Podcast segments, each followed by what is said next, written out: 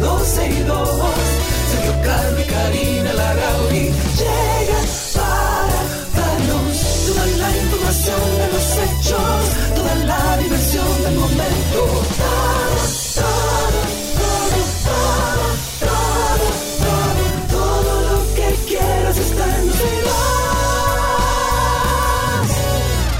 Bienvenidos a 12 y 2. Aquí estamos ya, Sergio, Carlos, Karina, Larrauri y todo el equipo de 12 y 2 compartiendo con ustedes hasta las 2.30 de la tarde. La idea, actualizarnos de todo lo que está pasando en nuestro país y el mundo y por supuesto dando muchas herramientas para aquellos que quieran escucharnos. Estamos en vivo a través de Twitter Spaces, a través de nuestra página 12y2.com, a través de la página de la 91, a través de Tunin, a través de donde más, a, través de la 91.3 FM.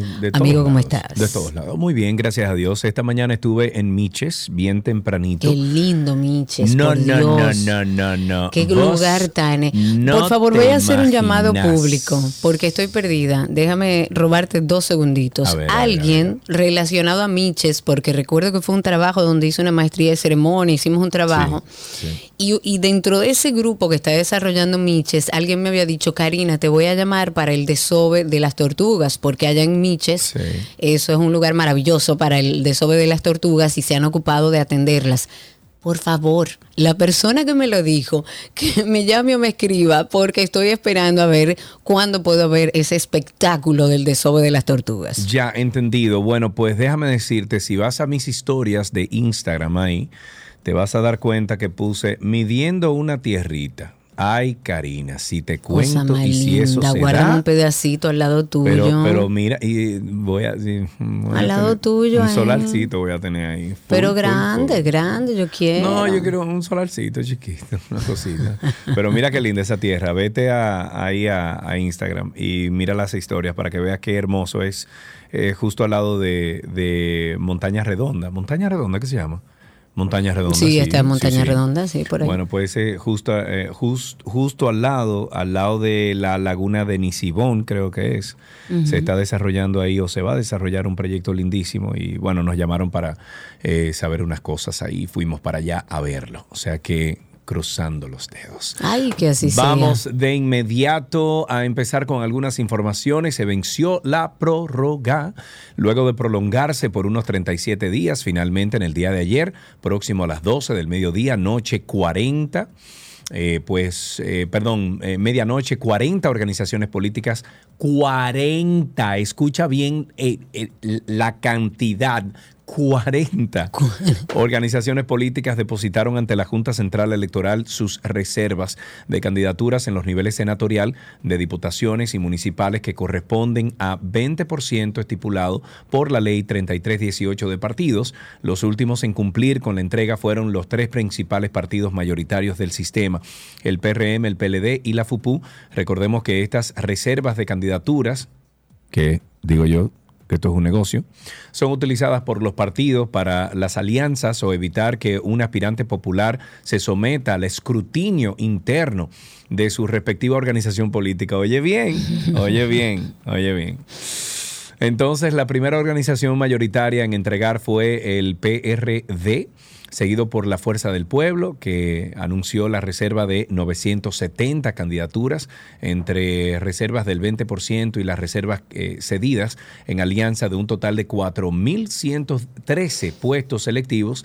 La FUPU eh, tiene reservada, al igual que todas las demás organizaciones de sus categorías, las seis senadurías con el 20% y cuatro para alianzas permitidas por la ley.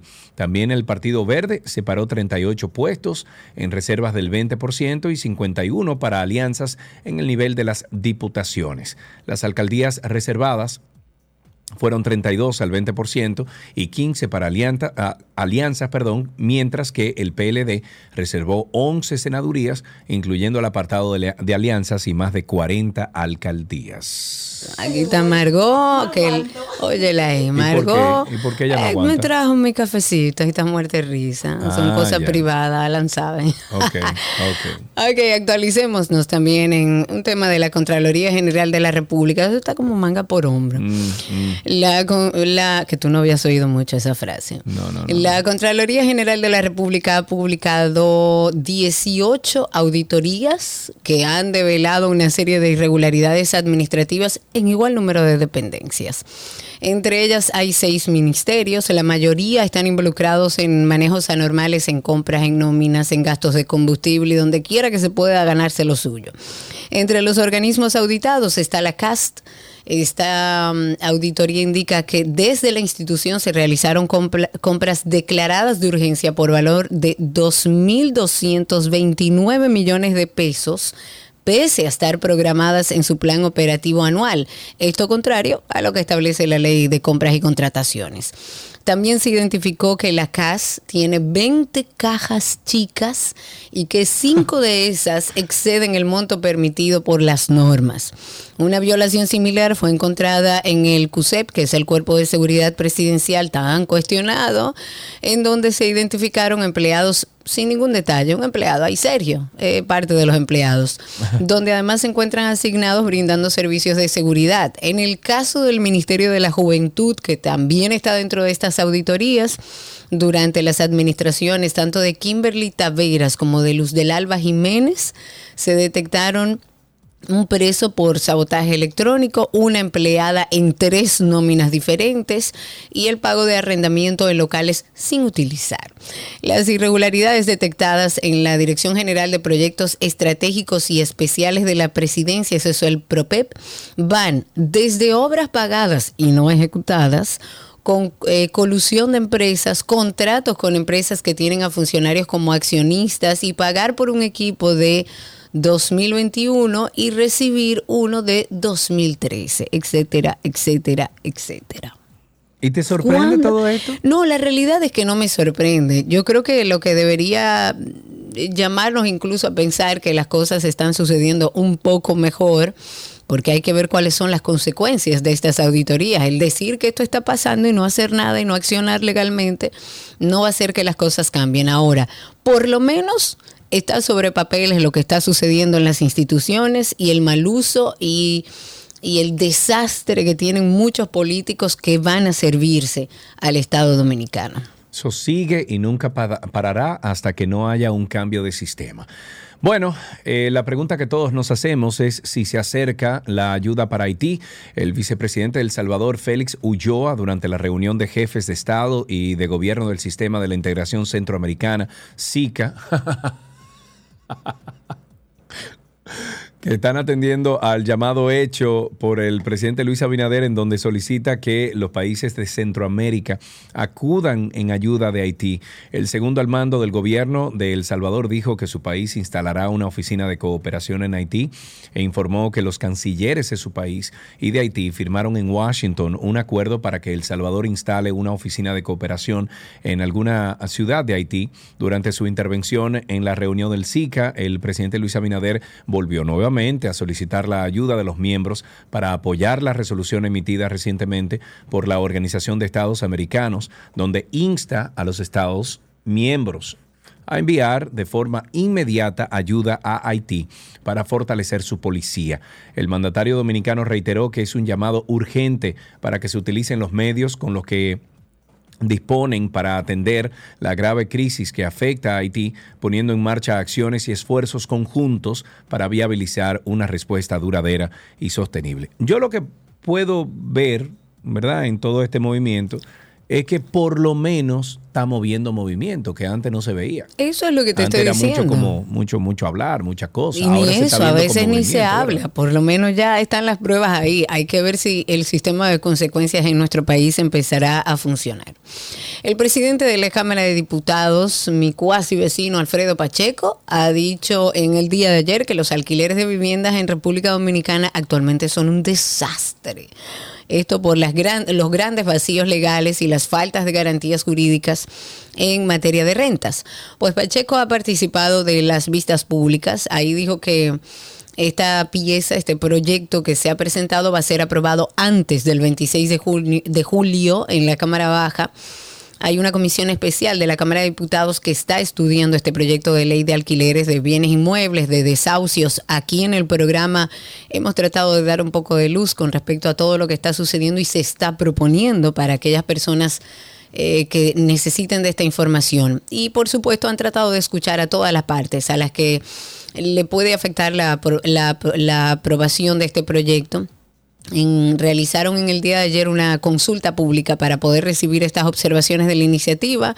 Ahí se resaltaron los planteamientos para que el Estado intervenga en la ley, pero además de la aplicación de sanciones legales para los inquilinos que se retrasen en el pago de la renta. O sea, que haya una seguridad tanto para el inquilino, pero también como para el propietario. Para nadie es un secreto que a usted le dejan de pagar su apartamento o su casa que está alquilando, que eso es parte del problemazo que usted tiene arriba para que usted, no hay forma de, sacarlo. Es imposible. Entonces, también este proyecto de ley eh, incluye la seguridad para el dueño de la vivienda. Usted no paga, tiene varios meses que no paga, tiene que haber una forma de sacarlo de, de su bien, porque si yo vivo de eso, si yo vivo de ese alquiler. Pero bueno, en esta consulta participaron 20 sectores que están interesados en este tema. En general, lo que se ha propuesto a los diputados es la mediación del Estado para que en caso de cualquier retraso en el pago de alquiler, un propietario de una vivienda no tenga que cargar con todas las responsabilidades legales y financieras, sino que también haya un respaldo por parte del gobierno para obtener ese dinero y que así se logre un equilibrio entre, como decía, los derechos del propietario y los derechos del inquilino. un, propietario de, para terminar la idea, y discúlpame, un propietario de viviendas de bajo costo, él se identificó como Fermín Rodríguez. Él dijo que cuando al inquilino se le presentan situaciones de salud o de desempleo que le impiden pagar un alquiler, es el dueño de la casa que debe asumir las consecuencias, así como conciliar, resolver el problema sin ningún apoyo por parte del Estado, del gobierno o alguna entidad que te ayude, te ayude. Este señor puso el ejemplo de la pandemia, por ejemplo,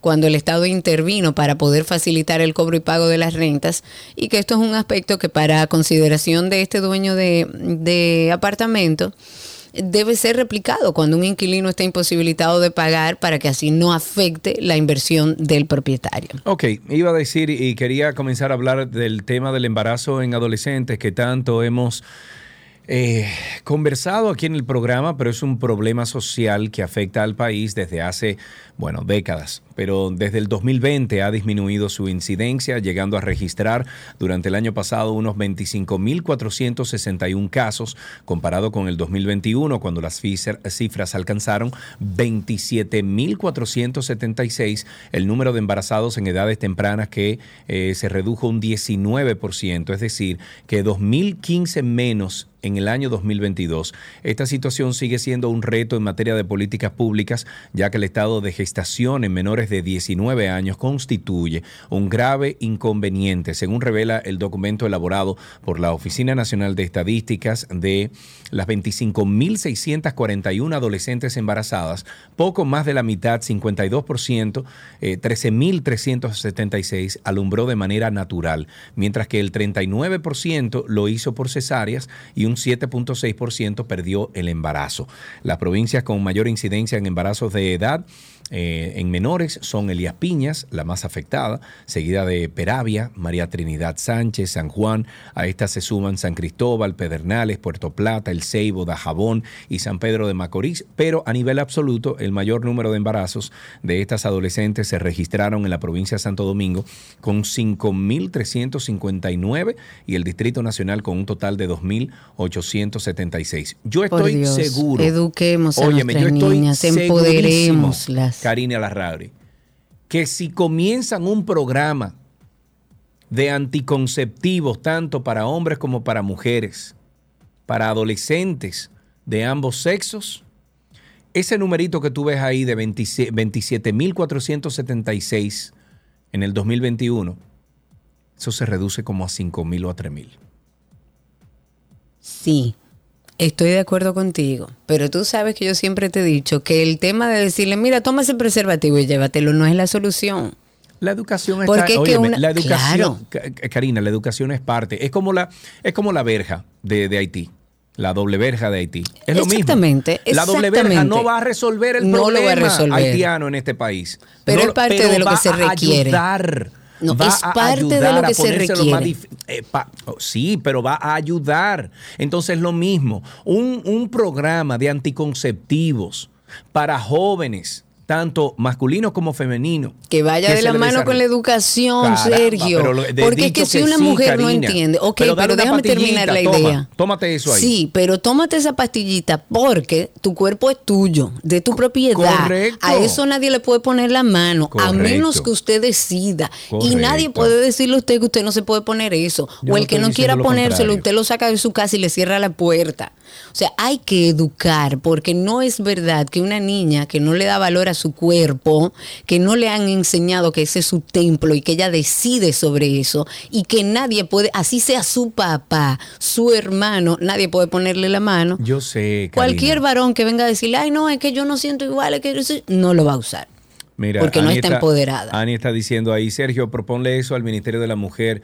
Eh, ¿Qué está haciendo el Ministerio? Debe ayudar a educar a todos los jóvenes. ¿Y el Ministerio de la Juventud qué hace?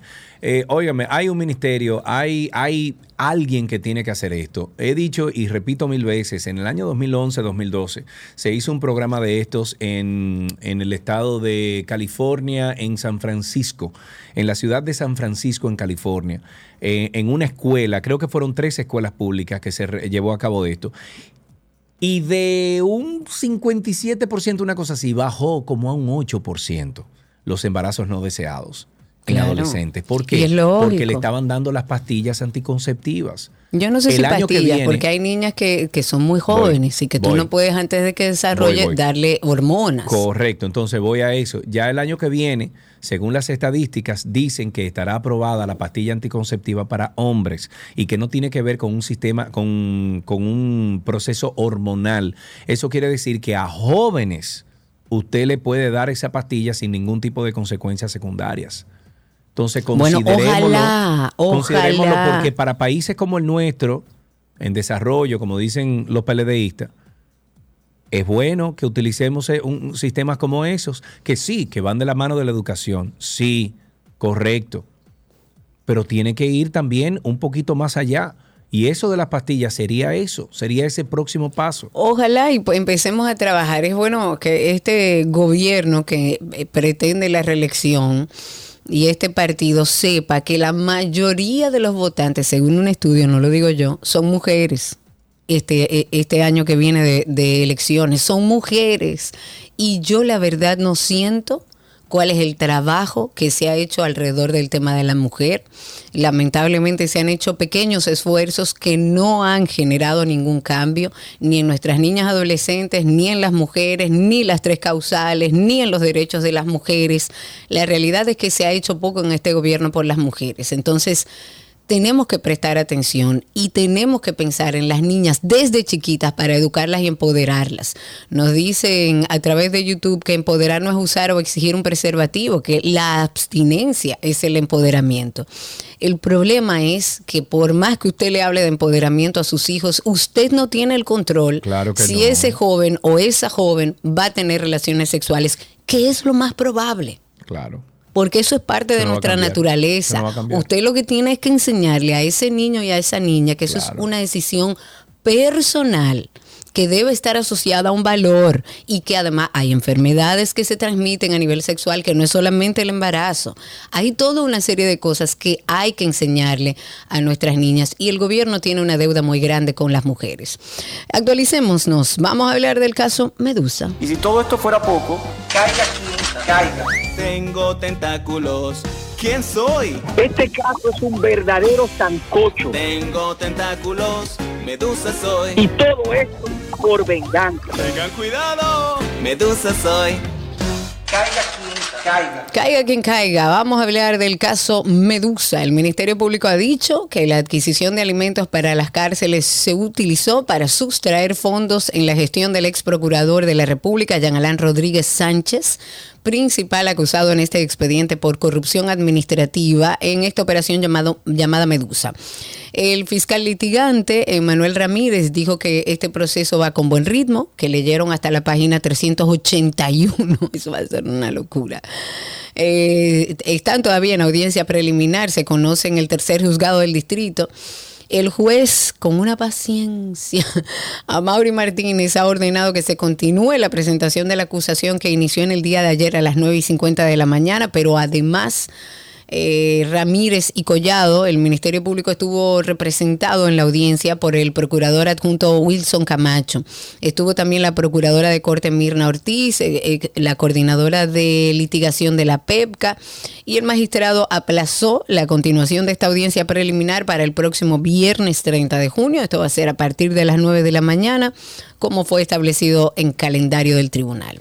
Me voy entonces con que el ministro de Energías y Minas, Antonio Almonte, dijo en el día de ayer que el país ha registrado un crecimiento en la producción de energías renovables, lo cual ha sido un ahorro significativo desde el punto de vista económico. Almonte dijo que el proceso de transición energética mediante el impulso de las renovables va rápido y de manera profunda, ya que en los últimos 10 años el país ha crecido en un 112% en esa producción y que la mitad ha sido en estos últimos dos años.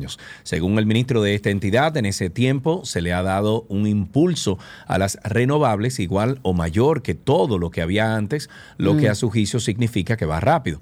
Según Antonio Almonte, eh, cada kilovatio hora que se compra de fuentes limpias cuesta en el mercado nacional alrededor de 8 centavos de dólar, mientras que el precio promedio de otras fuentes oscila los 14 centavos de dólar. Que siga creciendo el parque de energía renovable en este país es una necesidad. Ojalá que sea así, sobre todo la fotovoltaica. El gran problema son los Está creciendo, Sí. se está creciendo. Lo que pasa es que a nivel individual, a nivel individual, no de generadores y demás, se la están poniendo en China, Sergio. Sí, mira que lo que pasa, estoy metido en esto de, de energías renovables, sobre todo con el tema de CPM aquí en, en Punta Cana.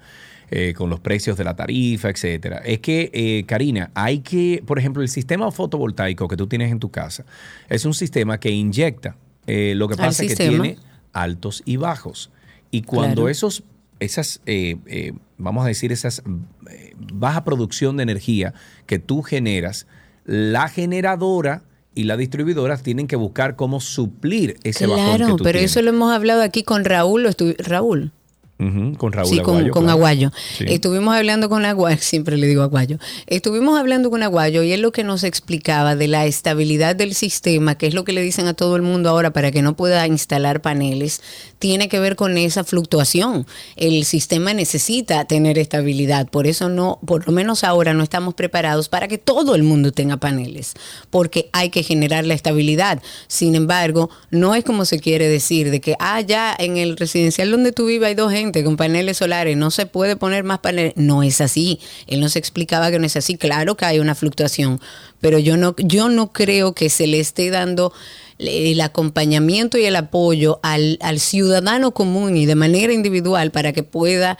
pensar en utilizar energía limpia e inyectar al sistema energía limpia. Se la están poniendo en Pekín. Mira el caso, por ejemplo, de Punta Cana. Sí, y lo que está sucediendo también aquí en Santo Domingo, que por cualquier cosa te mandan una carta Señores, de a los, potencia. de no sé- de, a los hoteles de Punta Cana no le dejan poner eh, paneles solares.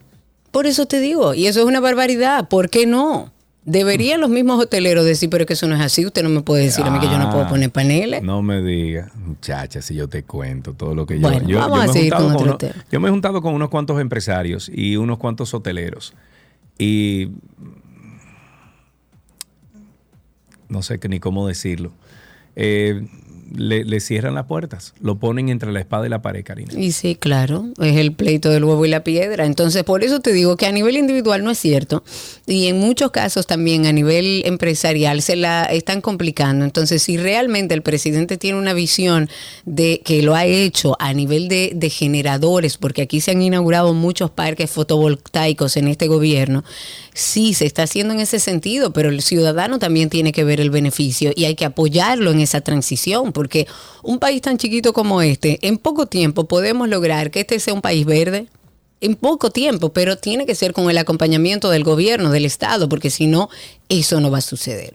Hablemos de corrupción. República Dominicana mejoró un 4% en el índice de la lucha contra la corrupción para mantenerse como uno de los países con más capacidad para detectar, castigar y prevenir el flagelo. Esto no lo digo yo, esto es de acuerdo a un informe que se llama Índice de Capacidad para Combatir la Corrupción, en sus siglas CCC 2023 que básicamente mide naciones en América Latina. La mayoría de los avances en nuestro país que salen en este informe son en la categoría de capacidad legal que en ese caso mejoró un 11% desde el año pasado, impulsado todo esto por avances significativos en las variables que evalúan los instrumentos de delación premiada a las agencias anticorrupción. El reporte también habla eh, indica que eh, respecto a la independencia judicial, por ejemplo, y del Ministerio Público, la nación experimentó avances moderados. Sin embargo, el país tuvo un retroceso en la categoría de sociedad civil y medios de comunicación. Está muy interesante, ojalá puedan tener acceso a este informe. Se llama Índice de Capacidad para Combatir la Corrupción 2023. Señores, y arrancó esto. La Junta Central Electoral dictó hoy la proclama que deja abierto el periodo de pre-campaña electoral y que dispone el tope de gastos para las precandidaturas y establece los límites de los montos de las contribuciones individuales. El inicio formal de las actividades de campaña interna en los partidos será el próximo domingo 2 de julio. El documento establece que la fecha límite para el depósito de los precandidatos a cargo de los partidos políticos que participarán en las elecciones primarias simultáneas será el 17, léase, 17 de agosto de este año. Arrancó la fiesta. Eso es, señores, ya de ahora en adelante estamos en pre-campaña, porque hay una pre-pre-campaña, hay una campaña de la pre-campaña, luego viene la campaña y entonces, bueno, después viene el lío entonces.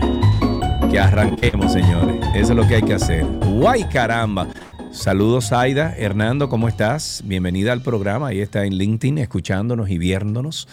Tengo eh, que darte mis cosas para conectar, para que me conectes también, por ahí te lo voy a pasar. ¿Qué más? Hablemos un poco de nuestro podcast. Por supuesto que tenemos ahí más de 80 capítulos para acompañar a nuestra audiencia, aquella que anda buscando respuestas, aquella que está pasando una situación que no entiende y no sabe por dónde agarrarlo, o tiene un hijo que no sabe cómo eh, generar los procesos de cambio. Para eso es este podcast de Karina y Sergio After Dark, un proyecto que habla sobre salud mental y bienestar.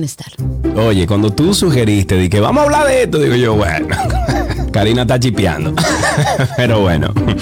Queremos profundizar en este tema que quizás para muchos será una sorpresa, algunos quizás han oído algo, están al tanto, pero no tienen mucha información. De las decisiones que tomamos, tanto de dar a luz por parto, por cesárea, de, alimentar al seno o artificialmente, eso determina verdaderamente la microbiota que vamos a tener y la salud que vamos a tener. Cuando hablamos de salud digestiva e intestino, estamos hablando de restaurar la pared intestinal y de restaurar también el microbioma intestinal. Es un tema muy, muy interesante que tiene que ver el sistema digestivo, el cerebro, nuestras emociones, cómo repercute nuestra salud intestinal, también en nuestra salud mental. Karina y Sergio, After Dark.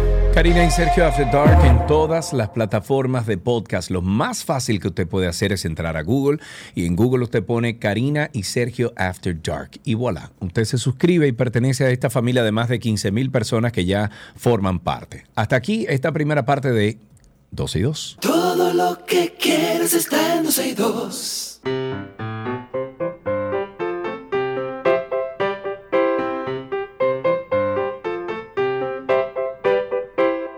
¿Qué aprendiste hoy? Es el segmento donde nuestros pequeños oyentes siempre llaman y nos cuentan, en este caso, ¿qué están haciendo en vacaciones? Adelina está con nosotros en la línea. Hola, Adelina. Hola. Hola, ¿cómo estás? Bien. Qué bueno. ¿Qué edad tienes, Adelina?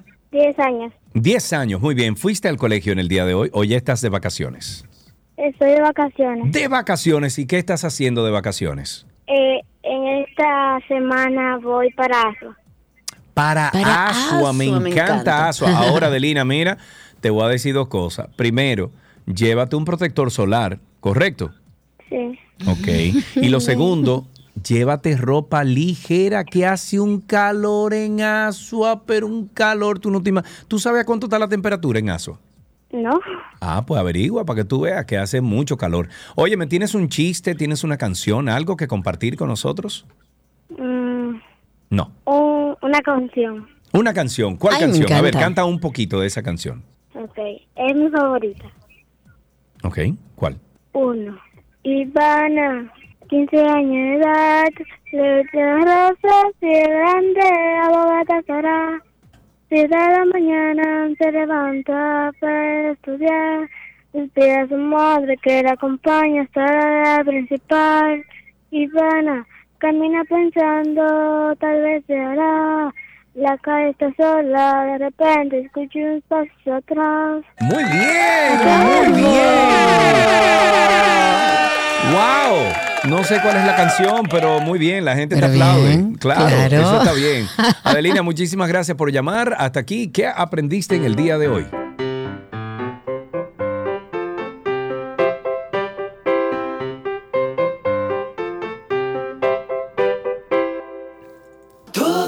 Que quieres está en 12 y 2.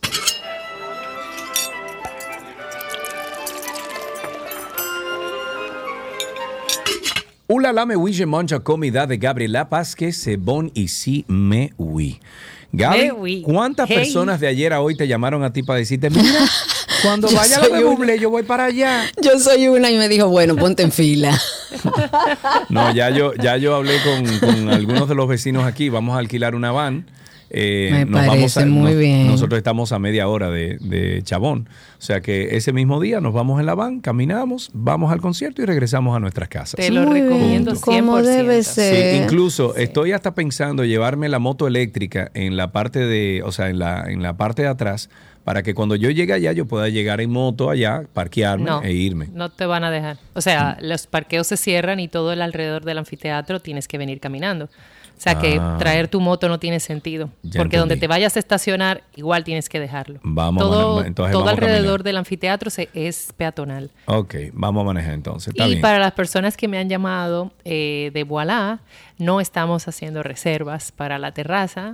Ay, no, no, no, uno tiene que tener, pero para algunos amigos de Gabriela, ¿por ¿cómo que uno no puede decirle, guárdame esa mesita? No puede no, no, ser. Karina, no haga eso, no haga eso, no, no. Está bien, ok. Pero está bien. sí, las personas que me han llamado, que son muy queridos amigos, les he dicho, "De- aguántame un ratito, por favor. A mí no me importa porque yo voy y me siento en la silla de allá en la oficina de la dueña del negocio. Sí. Yo no tengo que ver con eso. Bueno, vamos con nuestra receta. literal. Señor, eh, todo es un plan muy lindo de aquí a que llegue esa fecha de septiembre. Ok, vamos con la receta, Gaby. Toda esta semana va a ser dips, cosas para untar, eh, que son perfectas para disfrutar con los productos de Molino del Sol. Hoy, ¿qué preparamos, Gaby? Ayer ustedes mencionaban unas galletitas y también tú hablabas de un pan Ay, integral. sí. Integral, Entonces, riquísimo. Exacto. Vamos a hacer un dip de atún. Que um, Gaby, por cosas- alguna razón tú estás como lejos del micrófono, ¿no? ¿O me equivoco? Puede ser. Tú sabes que yo me Ah, muevo mucho. ser, No me la ponga nerviosa, por favor. No, no, no. Es que yo estoy viendo unos pajaritos. Tú sabes que yo me distraigo. Bueno, pues, ¿Verdad? no vea los pajaritos Lo- y lo mira sabemos. hacia adelante, Gaby. Lo sabemos. Me acabo de dar cuenta que me quitaron como una rama frente a mi ventana y entonces como que digo, hoy la rama se me fue. Ok, señores, en serio, vamos a esto. El dip de atún, que va muy, muy rico con, con unas galletitas o con un pan integral. Eh, te iba a decir, Cari, que algunas veces hay cosas en nuestras casas que la damos por, ah, está ahí, pero no le damos la importancia. Y hacer esta ensalada de atún algunas veces, hacer un sándwich de una ensalada de atún es tan rico. Ay, es tan, eso es- para mí es un comfort food. Es una, es, es muy fresco. Eh, ponerle tomate, lechuga, ponerle el, el dip, por decir así, o, o el atún, ese crujiente a las personas que le gusta el pepino, ponerle el pepino, esa mordida crujiente con el atún, la suavidad del pan, etcétera, es algo que de verdad da casa por todas partes, da un picnic, eh, lo vamos a preparar muy rápido y sin duda que va a quedar muy satisfecho al momento de, de comérselo, no solo por el rico sabor, sino también por esa, ah, ¿cómo se llama eso? ¿Cómo se te, te aco- te acoge? Este, para mí me acoge el plato porque me acuerda a, a mi casa materna. Ay, qué lindo, claro como- que sí. ¿Verdad que sí? Ese que te conecta con momentos, con familia, con claro que sí, hay comidas que son así. exactamente.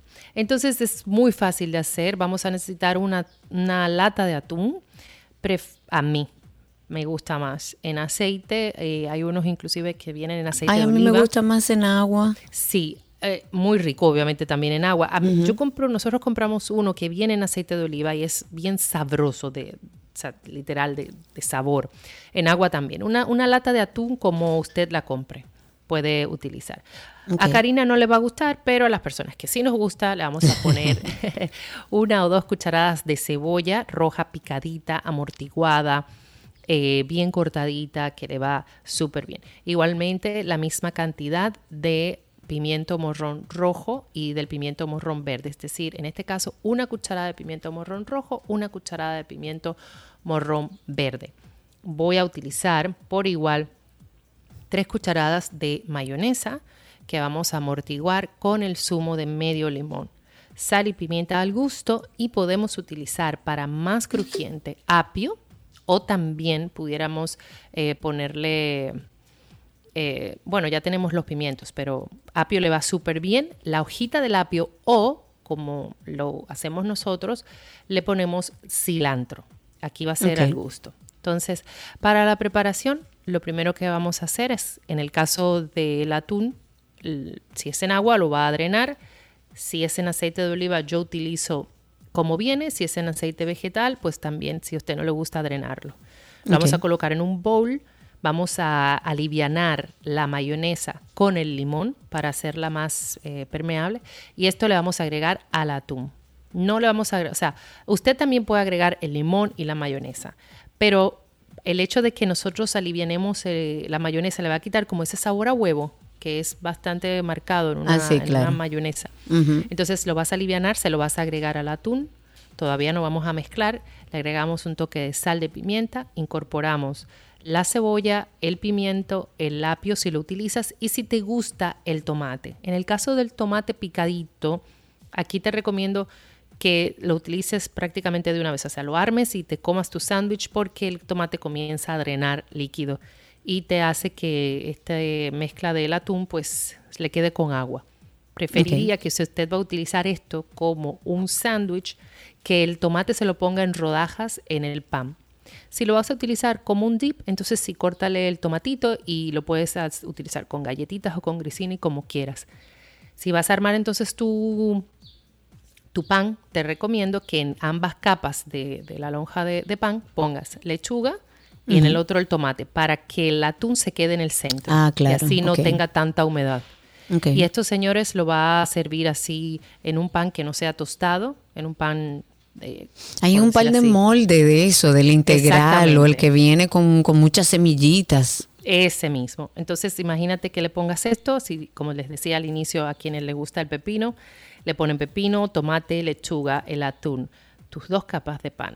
Muerdes así rico, escuchas los pajaritos y voilà. Voilà, esos pajaritos que se oyen detrás de ti ahí, Gaby. Bueno, todas estas recetas es para combinarlo con todos los productos de Molino del Sol. Le decimos, ahí hay pan de molde de hamburguesa, de hot dog, pan integral, galletas integrales con ajo, con queso, grisinis, que esos son los palitos largos. Todo eso se lo vamos a regalar en dos kits que tenemos por teléfono para las dos primeras personas que llamen en este momento al 829-236-9856 y vamos a estar regalando dos más a través de Instagram para un solo ganador, esas dos para un solo ganador, por teléfono uno para cada uno, así que pásense por nuestra cuenta en Instagram 12 y 2, que en breve estaremos por ahí eh, mostrando todos los productos de Molino del Sol. Gracias Gaby, un beso grande. Nos escuchamos mañana, me dejas saber cuándo Claro. el paquete. Claro que sí. Un abrazo grande y hasta aquí nuestra receta del día con Gabriela Reginato. Recuerden ustedes que Gaby la pueden conseguir en redes como gabriela.reginato. También está su cuenta de Voila RD, que son sus potes mágicos, y Voila Café, que es el lugar donde yo no sé dónde, pero me van a buscar una silla el día del concierto de Bublé. Hasta aquí nuestra receta del día.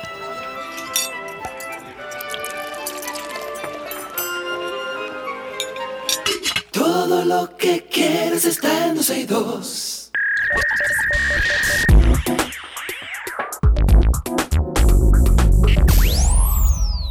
estamos en nuestro segmento de lo mejor de la web y recibimos a nuestro sureño favorito, Francisco José Díaz, es gerente de proyectos de Aeropac.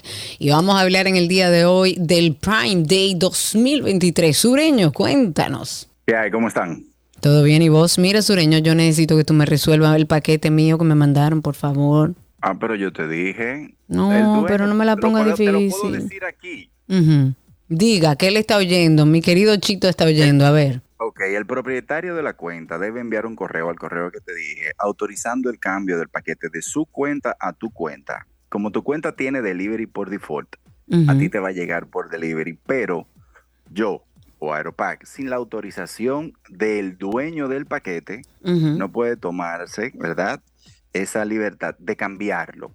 Él desde su correo registrado en su cuenta eh, X debe enviar un correo diciendo mi paquete WR tal, que él tiene nu- esa numeración, por favor cambiar a la cuenta de Karina Rauri AP tal, tal, tal, tal. Perfecto, ok, perfecto. Cristi, anota ahí y mándaselo a nuestro amigo Chito, porfa, para que no se vaya a perder eso por ahí. Bueno, vamos a lo que vinimos, Sureño. ¿Qué tenemos en Prime Day 2023? que no tenemos. Ya, Prime De Day, todo. tenemos de todo. De ya todo. esto es oficial. El Prime Day de Amazon comenzará este 11 de julio a las 3 de la mañana, horario del este de Norteamérica, y se extenderá hasta el 12 de julio. Ya yo tengo, señores, yo tengo como ocho cosas en mi carrito ahí esperando el Prime Day nada más. Y poquito me los hallo ya conociéndote, Sergio. Ey, ey. ah, Bien. pero ven acá, eso, no- eso, eso es qué? ¿Un secreto a voces? No, es verdad, Entonces, les decía, los miembros de Amazon Prime pueden ahorrar en grandes marcas populares. Además, tendrán acceso exclusivo a los precios más bajos de Amazon en lo que va del año en determinados productos en una, en una variedad de marcas. Incluso tienen hasta 75% de descuento en uno de sus televisores Fire. También podrán aprovechar más ofertas que nunca en productos de pequeñas empresas estarán lanzando cada 30 minutos en determinados momentos durante todo el evento ofertas con descuentos de los mejores productos de la marca más populares y también están haciendo ofertas anticipadas que usted puede comprar ahora mismo. Usted entra a Amazon y la va a encontrar hoy. Ok. Entonces, Pero ya desde ahora lo están poniendo.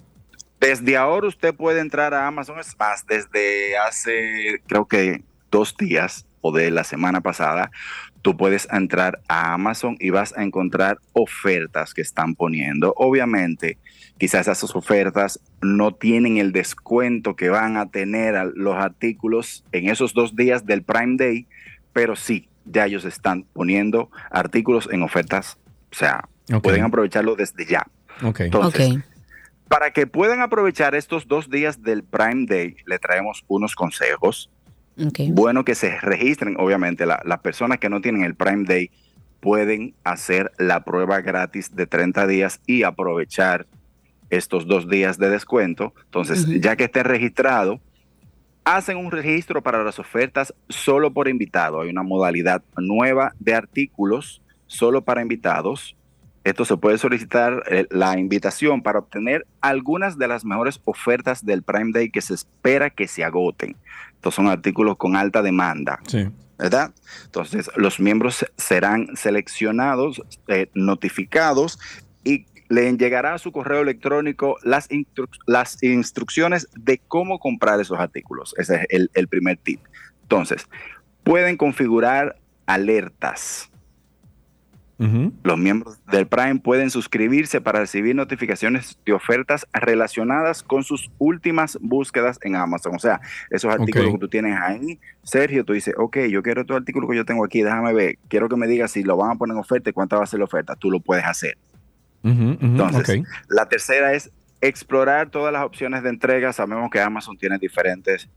Tú puedes seleccionar, los Prime pueden recibir hasta en el mismo día que han comprado, ¿verdad?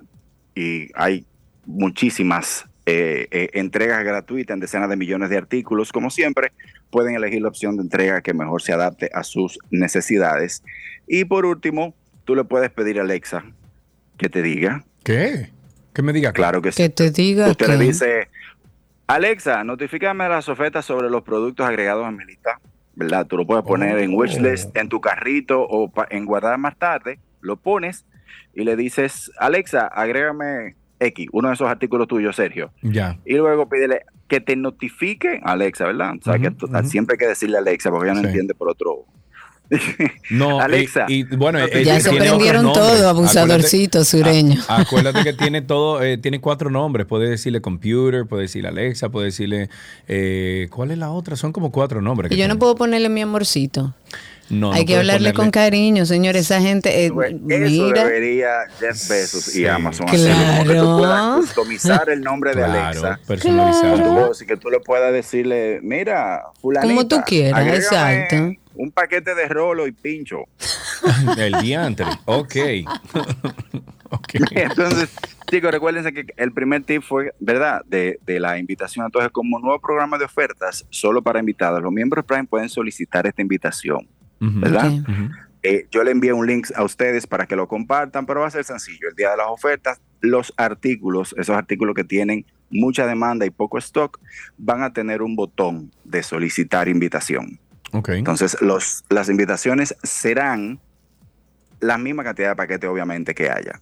O sea, si solamente hay 100 mil personas quieren comprar eso, van a solicitar la invitación y solamente la cantidad que haya son que van a recibir esa confirmación y van a poder comprar esos artículos. Y chicos, Ah, como en este mes de julio que viene, es el Prime Day, Aeropack le está poniendo a nuestros clientes a disfrutar del Prime al cuadrado. ¿Cómo así?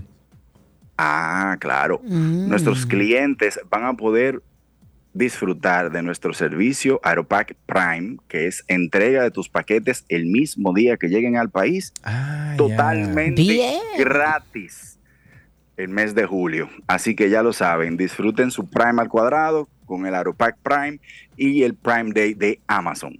Excelente. Eso es buena noticia, Francisco. Un abrazo mientras yo estaba. Igual. Bueno, mientras habíamos empezado el, el- el segmento, ahí mismo me llegó eh, unos paquetes de Aeropac aquí a Yo la estoy casa. en Amazon, como tú comprenderás. Sí, no, no, comienza a llenar a el carrito, comienza a llenar el carrito porque de eso se trata. Y el wishlist Claro que sí, también a llenarlo revisa. y a, y a usarlo y, y a utilizar los tips. Exacto. Bueno, pues Francisco, muchísimas gracias por haber estado con nosotros. Estuvimos hablando con Francisco José Díaz, nuestro sureño favorito, gerente de proyectos de Aeropac, sobre el Prime Day 2023. Ya saben ustedes que van a haber descuentos impresionantes. El año pasado, las cámaras de seguridad que yo utilizo eh, tanto en la casa como en el trabajo, eh, que son las Justo eso estaba Blink. viendo. Ah, bueno, van a estar por el suelo, Karina. El año pasado creo que era un 70% de descuento que tenían. O sea que si usted va a comprar cámara, aproveche y come, cómprela ahora. y mira, con el- dice, el dice, dice Monse que el cepillo de agua es un palo, que está recomendado el que mandaste a comprar, así que eso es parte de lo que usted puede pedir ahí. Yo, cepillo de agua. No, no, no, no. Acuérdate que fuiste tú que lo recomendaste. No es un cepillo, es un, es un, es un jet. Es Exacto, como un, cepillito de agua. No es un cepillo de agua. Un cepillo de agua tiene, eh, ¿cómo se llama eso? Pues habla con Monserrat, habla con Monserrat. No, Montserrat, es que no es un cepillo, eso es un- un- una bombita de agua. Vamos, ¿eh, ¿Cómo? Cerdas, exacto. Un cepillo tiene cerdas, esto no tiene, tiene cerdas. Lo que tiene es un, un jet, un que te lava la boca. Muy bien, bueno, pues hasta aquí, señores, Aeropac. Eh, perdón, hasta aquí, lo mejor de la web.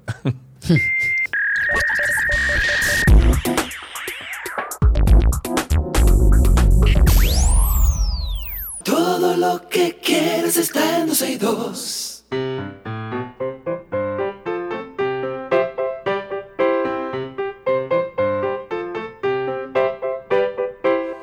Suena la cancioncita una vez más que le dice a nuestros príncipes y nuestras princesas que estamos aquí esperando sus llamadas y ya tenemos a Sara en la línea. Buenas tardes, Sara. Hola. Hola. Hola, ¿cómo estás, Sara? ¿Qué edad tienes? Seis. Seis años, muy bien. Ya estás de vacaciones tú, Sara. ¿Y qué estás haciendo en estas vacaciones? ¿Cómo vas a aprovechar este tiempo? ¿Haciendo qué? Con mis abuelas. Ay, qué chulo. ¿Y dónde viven tus abuelas? Una vive, una vive cerca de mi casa y otra vive lejos. Ah, En ok. Higüey.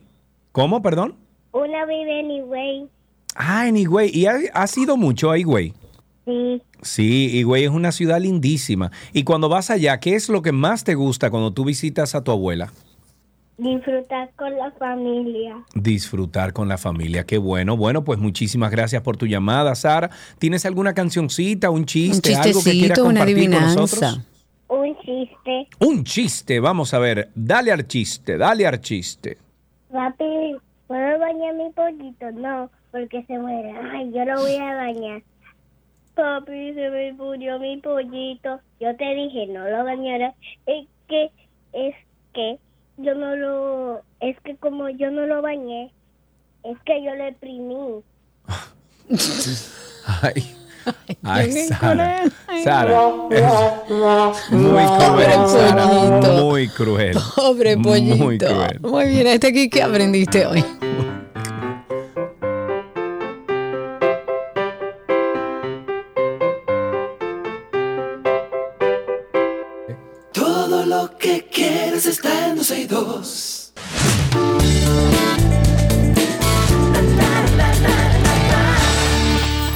Estamos en noticias del mundo del entretenimiento. Nos vamos con que la artista Pink vivió una extraña situación que es muy seguro no olvidará nunca en su vida.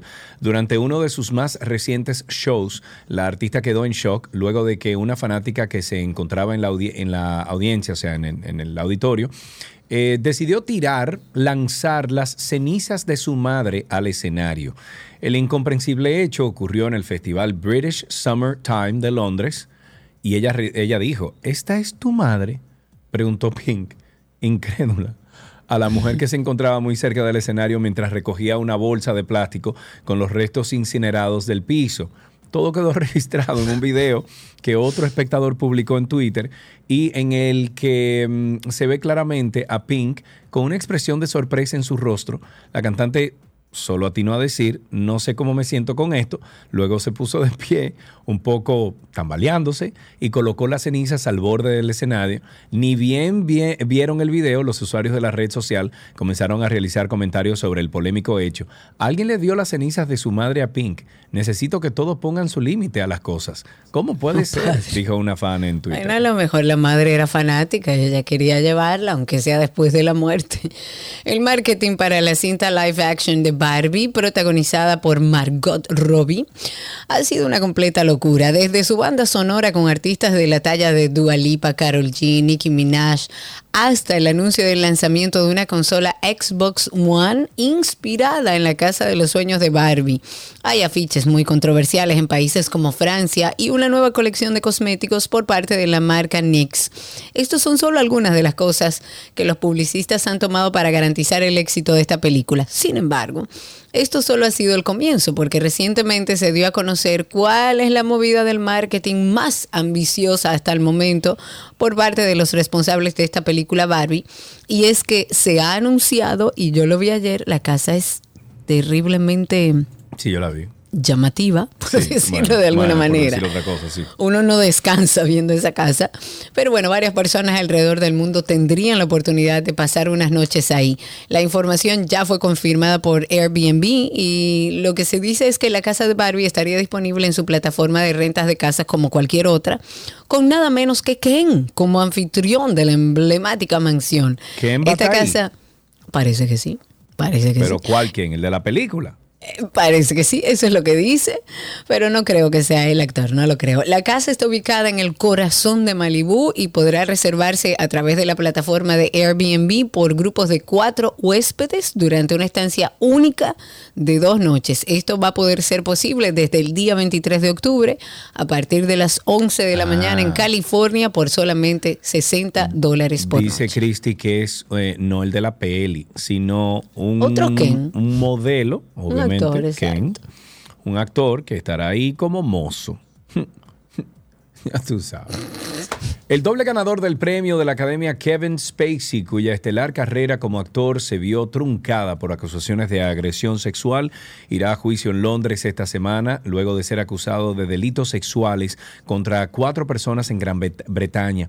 El actor acusado bajo su nombre completo de Kevin Spacey Fowler se declaró inocente de los 12 cargos de los que se le acusan que se relacionan con presuntos incidentes entre el 2001 y el 2003 y en una audiencia anterior el abogado de Spacey dijo que el actor niega energéticamente los cargos y dijo que Spacey se enfrentaría a la Corte del Reino Unido para establecer su inocencia y seguir adelante con su vida. Su juicio ante un jurado en el Tribunal de la Corona de Southwark comienza la tarde de este miércoles. Spacey fue acusado. Mira otro Otro juicio que puedes seguir, Karina, tú. Me encanta, tú sabes que sí. Spacey fue acusado en mayo del 2022 de cinco cargos contra tres presuntas víctimas y en noviembre se agregaron otros siete cargos, todos contra un cuarto hombre. Spacey, que tiene direcciones en Gran Bretaña y Estados Unidos, o sea, direcciones casas, eh, es- eh, está bajo libertad de fianza incondicional mientras se espera el juicio.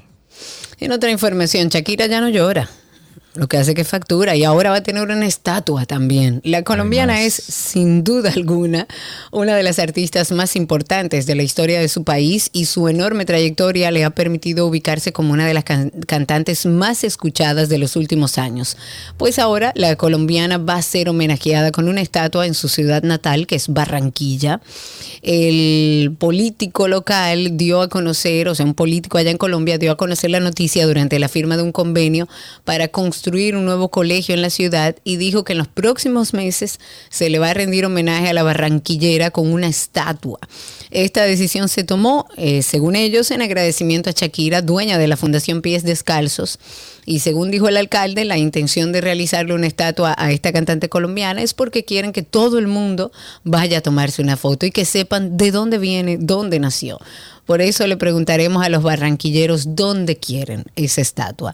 Para el alcalde, Shakira representa una enorme importancia en la cultura de la ciudad y esto le ha permitido elevar el nombre no solo de barranquillera por todo lo alto, también el de Colombia. Ok, el astro argentino Leo Messi debutó como actor en una serie argentina emitida por streaming.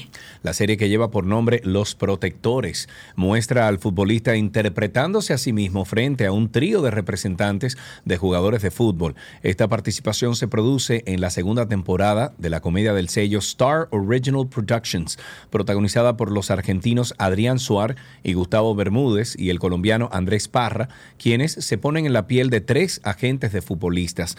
Messi participa en unas divertidas escenas de cinco minutos en las que se encuentra con los tres representantes para conversar sobre un proyecto para apoyar a los jóvenes que jueguen eh, o juegan en diferentes clubes de Europa y la situación se complica por las peticiones de fotos, videos y la propuesta de un negocio que da lugar a un intenso cruce de miradas. La escena finalmente se aligera con un brindis entre Messi y los representantes en la serie de siete episodios que comenzaron a emitirse el domingo pasado en el servicio de streaming Star Plus. Y el merenguero Rafa Rosario se creyó ante la Unidad de Delitos Financieros contra la cooperativa Herrera, COP Herrera, y sus ejecutivos, esto por eh, abuso de confianza, tras ser estafado, según él, con más de 10 millones de pesos que invirtió en esa entidad. Uno de sus abogados dijo que presentaron la querella contra COP Herrera y sus ejecutivos porque la entidad está intervenida por el Instituto Dominicano de Cooperativas. Rafa Rosario ha solicitado la devolución de su dinero y la entidad no ha aceptado el pedido. El artista dijo que espera que COP Herrera le devuelva su dinero, que es el fruto de muchos años de trabajo. Mm, que devuelva su dinero. Amigos, amigas, les invitamos siempre a Karina y Sergio After Dark. Hay más de 80, oiga bien, 80 diferentes episodios. After Dark. Es una época donde debemos hacer una revisión de todas aquellas cosas que tenemos pendiente por hacer. Vamos a explorar un tema que mm, indudablemente yo creo que va con la época que estamos viviendo. A veces cuesta un poco ver lo que sucedió en el pasado y cuando cuesta regularmente es porque justamente no hemos cerrado ciclos. Y sobre todo lo podemos detectar viviendo nuestra vida en el presente, las cosas que se nos repiten, las estructuras mentales que se nos repiten y nos generan una interferencia o nos generan un malestar en nuestra vida, son ciclos del pasado sin cerrar y que nos están interfiriendo. Estamos finalizando un año y es una buena oportunidad para ver qué ciclos aún permanecen abiertos en nuestras vidas y decidir cerrarlos de una vez. No podemos renovarnos en el presente si tenemos un pasado que de alguna manera nos, nos viene como persiguiendo, ¿no? Karina y Sergio. After Dark. Karina y Sergio After Dark, todas las plataformas de podcast. Usted nos busca en Google como Karina y Sergio After Dark. Hasta aquí estas noticias del mundo del entretenimiento.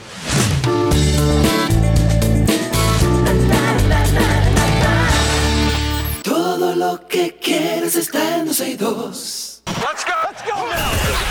There's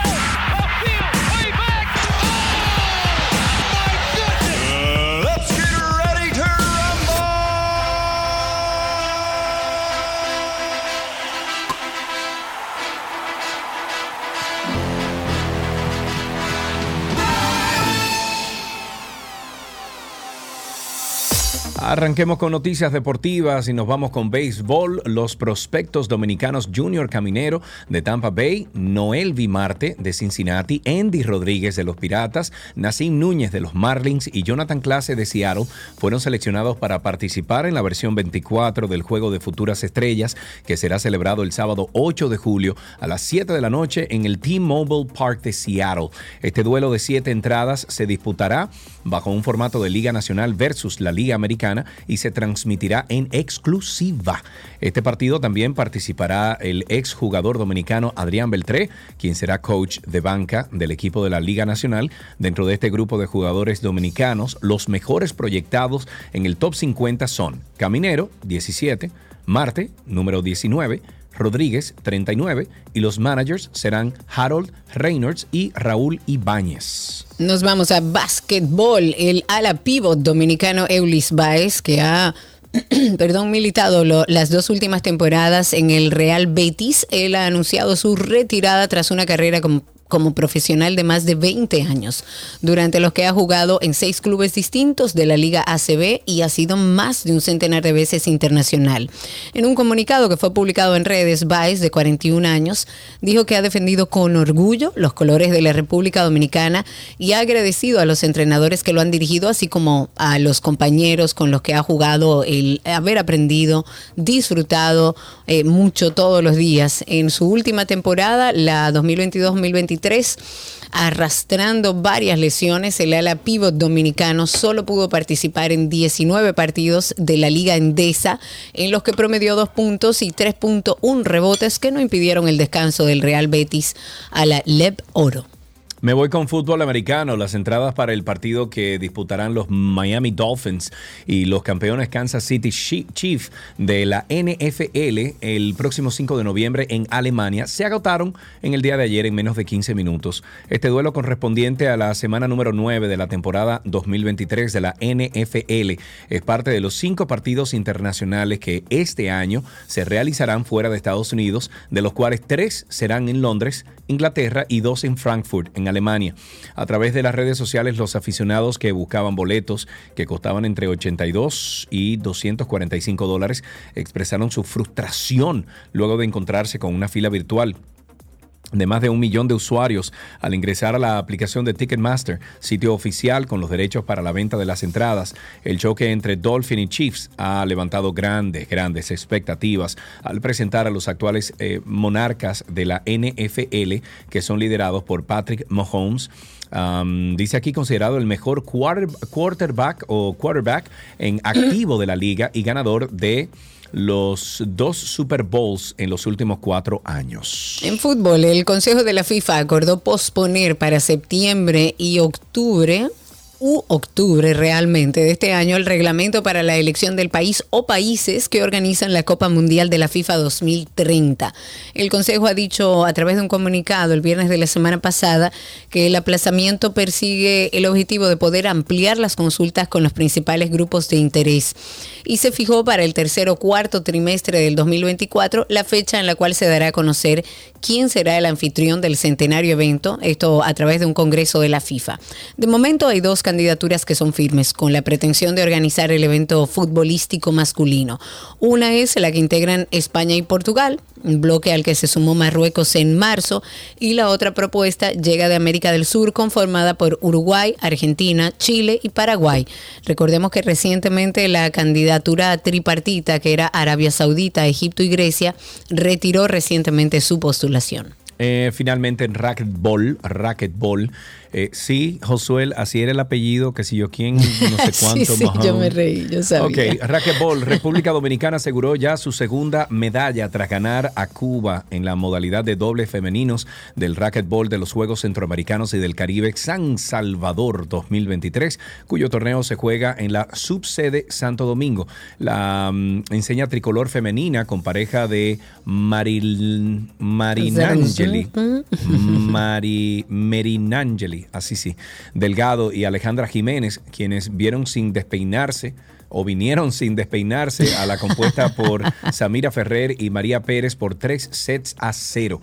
Los parciales que llevan a las dominicanas a semifinales concluyeron con marcadores iguales de 11-2, 11-2, 11-2, pero el jabón en el sancocho para Delgado y Jiménez es que México, güey, ganó el primer lugar y será el muro con el que tendrán que enfrentarse este miércoles. Las dominicanas saben ya que van a, bueno, van en contra eh, eh, contra una pareja demoledora que incluye a la mejor del mundo, Paola Longoria, pero el partido que le dieron fue de un resultado final engañoso con parciales de 11-6, 11-9, perdón, 11-6, 11-8, 11-7.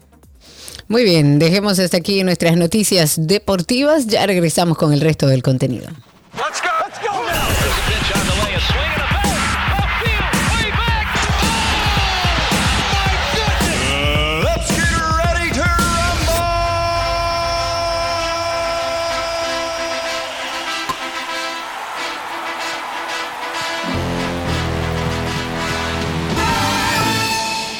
Todo lo que quieres está en 12 y 2.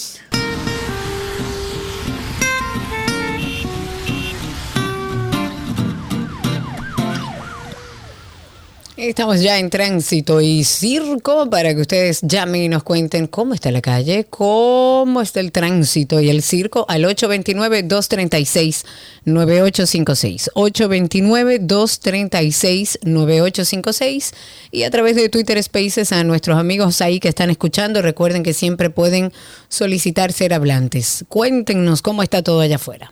Así es, 829-236-9856. La Comisión Nacional de Defensa de la Competencia, Procompetencia, no ha investigado el caso de presuntas vinculaciones entre empresas que fueron adjudicadas en el proceso eh, realizado por el Ministerio de Educación para la adquisición de los libros de secundaria. Las indagatorias para determinar si varias empresas actuaron en, col- en co- colusión, colusión, eso es un término muy legal, en colusión, en este proceso de, de licitación pública recae sobre procompetencia. La colusión es un acuerdo entre dos o más partes para limitar la competencia. Sin embargo, esto lo hacen de manera secreta o ilegal, engañando a otros sobre sus derechos legales, bien para obtener un objetivo prohibido por la ley o bien para obtener una ventaja injusta en el mercado. La Dirección General de Contrataciones Públicas, en una investigación de debida diligencia, determinó que habría una relación entre proveedores que fueron adjudicados por el Ministerio de Educación en lo que, de acuerdo al documento, habían indicios de colusión. Sin embargo, a pesar de estas investigaciones evidenciadas, para que se inicie una investigación por colusión debe ser eh, eh, elevada a una instancia ante procompetencia. Oye bien. Oigan bien, 829-236-9856, 829-236-9856. Cuéntenos cómo está la calle, el tránsito y el circo y a través de Twitter Spaces. Siguen las protestas con pancartas en mano, unos 40 desvinculados del Metro de Santo Domingo estuvieron marchando esta mañana hasta el Palacio Nacional. Ellos siguen demandando prestaciones laborales, mejores condiciones de trabajo, bueno, entre otras exigencias. Los manifestantes han dicho que el director de la OPRED parece no importarle la situación por la que están atravesando decenas de empleados y cancelados a lo que a su juicio se les ha violado sus derechos adquiridos. Han pedido incluso al presidente Luis Abinader que intervenga porque son, según ellos, padres de familia que necesitan sus fuentes de trabajo y condiciones laborales dignas. Nosotros hemos tratado de conseguir a Rafael Santos Pérez, que es el director de la Oficina para el Reordenamiento del Transporte. Hemos dado seguimiento. Las declaraciones que hace el director de la OPRED habla sobre que aquel que no quiera trabajar y cumplir con su trabajo va para afuera.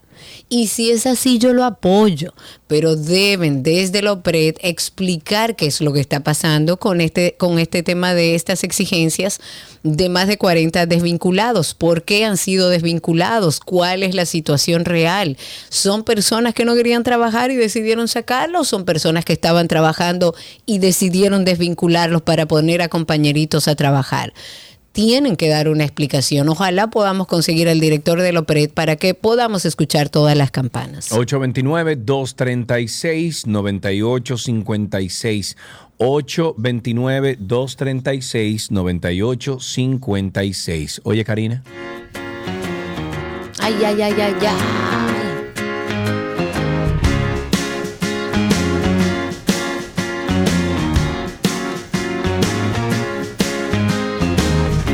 Te imaginas? No, no, en primera fila. Primera Yo fila, no ahí voy a te- ningún que otro cuando él lado. cante te escupa. No, no, no, no, no, que me mire cuando esté cantando, que sepa que ahí estoy yo. Yo voy a llevar pancarta y todo. Ok, muy bien. La Fiscalía de Santiago depositó la acusación formal y la solicitud de apertura a juicio contra el cabo de la policía a quien se le imputa el homicidio del niño Donali Martínez de 11 años de edad en medio de la celebración del carnaval el pasado mes de febrero. El documento acusatorio contiene decenas de pruebas pericia- periciales materiales, otras documentales, testimoniales e ilustrativas contra Alejandro Cruz, de 30 años de edad, el cabo de la Policía Nacional que enfrenta cargos por homicidio voluntario eh, en perjuicio del menor de edad a quien impactó de un balazo cuando accionó la pistola marca Taurus 9 milímetros en medio de un forcejeo. El uniformado también enfrenta cargos por abuso de autoridad y tentativa de homicidio en perjuicio del padre del adolescente, Anthony Isauri Martínez. El órgano acusador plantea en la acusación que lo atribuido a Castro Cruz es un hecho grave en el que el imputado, tras irrumpir en un lugar donde la familia de la víctima celebraba el carnaval, abusando de la autoridad que le confiere la ley y en función de los hechos y la calificación jurídica, el imputado, el imputado enfrenta una pena que podría ser de hasta 20 años. 829-236-9856, 829-236-9856. También estamos en Twitter Spaces como arroba 12 y 2 en Twitter Spaces. Vamos Ay, a hacer contacto. ¿Qué pasó? Ay, ¿Qué pasó? ¿Qué ¿No, pasó? Tenemos, ¿No tenemos una del pulpo? No, no tenemos una del pulpo. No, es que se nos ha acabado todo. Son demasiadas operaciones. 829-236-9856, nuestro teléfono aquí en 12 y 2. Llámenos, cuéntenos cómo está la calle, cómo está todo eso para allá afuera, cómo está el calor, cómo están los tapones. Cuéntenos. 829-236-9856, 829-236-9856. Alexis Medina Sánchez, principal implicado en el caso Antipulpo, contrató los servicios de un nuevo abogado para asumir su defensa en el segundo tribunal colegiado del Distrito Nacional que conoce el juicio a fondo de, en su contra. Alexis Medina, hermano del expresidente mm, Danilo Medina, es que mm, yo no sabía que mi hermano era proveedor del Estado. Mm, mm, nunca lo supe. ¿Y qué creía él? Que estaba cortando pelo todavía, Alexis Medina. Tú sabes que era barbero, Alexis. Entonces, no sé si tú esos carros. y- Claro, le decían el barbero a Alexis. Así le decían. Bueno, dice que mm, aquí, déjame ver, Martínez sustituye al abogado Carlos Salcedo, quien abandonó el Consejo de Defensa de Alexis Medina por un supuesto inconveniente. Bueno, pica y se extiende. Seguimos con una llamada. Tenemos a Diego en la línea. Buenas tardes, Diego. Buenas tardes. ¿Cómo está usted, señor?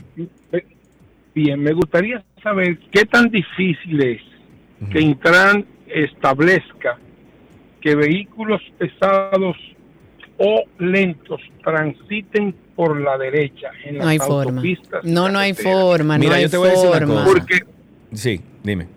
Las compañías de seguro deben intervenir porque eso va a evitar accidentes y va a evitar el pago de, de- de dinero por reclamación a, la- a las pólizas. Lo mismo que pasa con las defensas de hierro que tienen los minibuses, que son no son para defenderse, sino para agredir, que además no son seguras para ellos, porque esa defensa tan fuerte, sin amortiguación en la parte frontal, le haría daño a un, a- a- al mismo minibús, pero ellos lo usan como como eh, eh, elemento para agredir a los pobres infelices que andamos en, en un carrito. Así es. Así mismo es.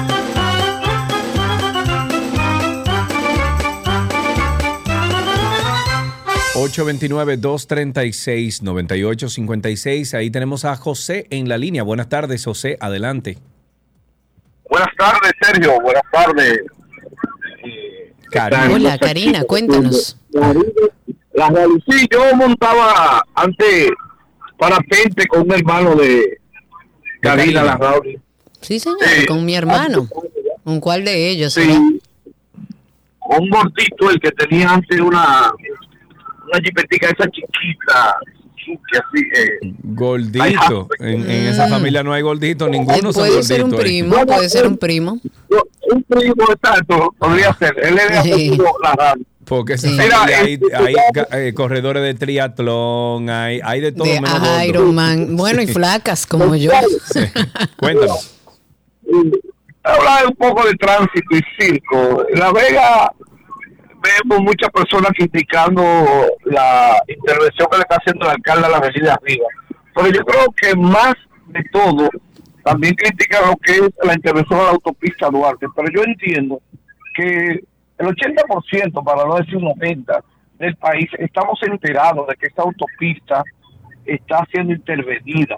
Las autopistas no son para echar carreras, sino para movernos de un sitio a otro.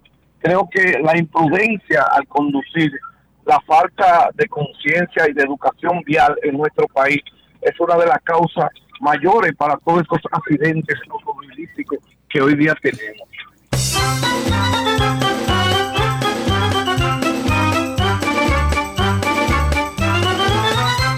Ahí tenemos a Oscar en la línea. Buenas tardes, Oscar. Adelante.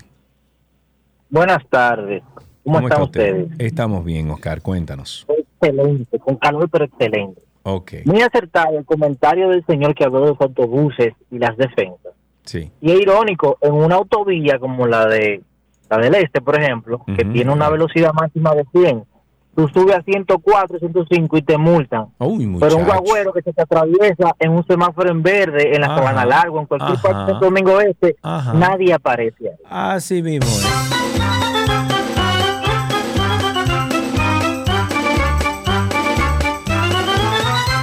Tenemos a Gustavo en la línea. Buenas tardes, Gustavo. Adelante. Sí, buenas tardes. Eh, una sugerencia, pregunta o como quisieran tomarlo, sigo el programa de ustedes, sobre todo. Gracias, hora- Gustavo. Cuéntanos. Gracias. Eh, pero me pregunto, y hace mucho que quería hacerle la, no sé si sugerencia, ¿qué interés puede tener el público al cual ustedes dirigen este muy buen programa?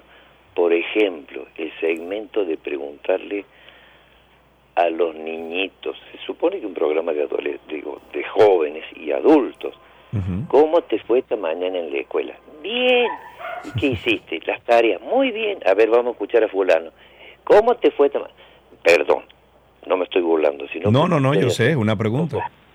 Me parece que no es ese segmento, el de los niños, no me parece que, que quepa en el programa de ustedes. Muy bien. Y el otro, el del cafecito. ¿Qué me puede importar a mí, Gustavo, y a Pepe y a fulano, si Mengano toma el café frío, con azúcar, sin azúcar?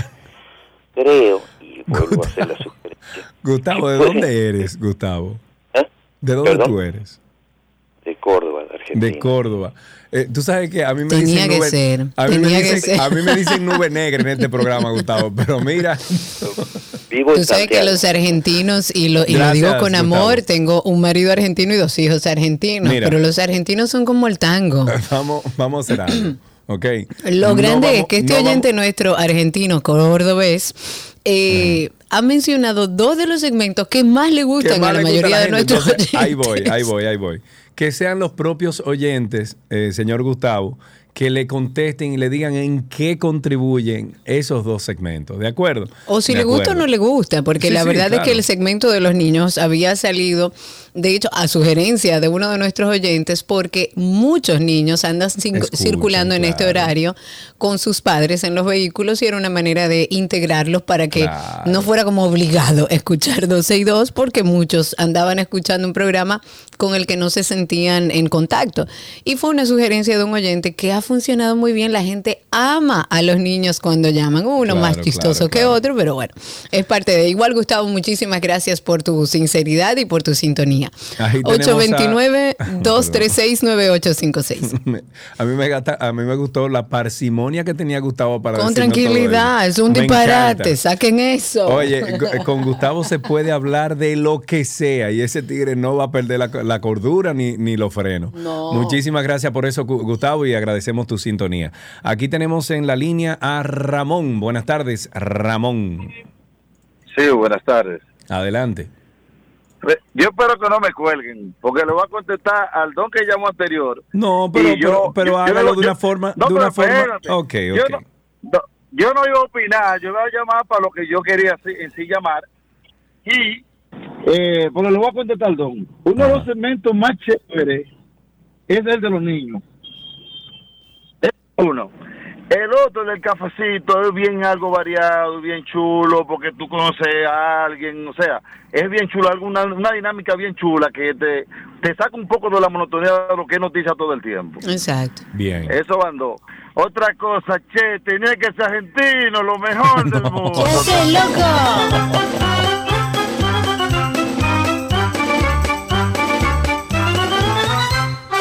Eh, dice aquí Joana Santana, dice lo siguiente, dice riéndose, muchos em- emoticones riéndose, dice, yo estoy pasando por eso en una clase que estoy tomando lleno de argentinos de Córdoba. Yo parezco de otro planeta. en la- en No, la hombre, clase". señores, No, pero chévere, tranquilo.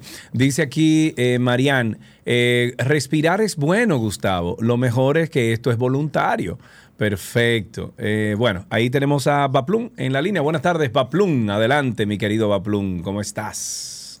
Yo no iba a poder hablar, pero porque lo estoy escuchando, pero me he indignado de manera poderosa con la llamada de ese No, no, llamado. nada, Baplum, imposible. Eh, el señor tiene una opinión y la dio, y la dio muy ya. cordialmente y educadamente, y hay que aceptarla. Sí, sí, así así es, cordialmente lo estamos ubicando ya para darle no diga eso, y, a- y alegrarle la vida Ajá.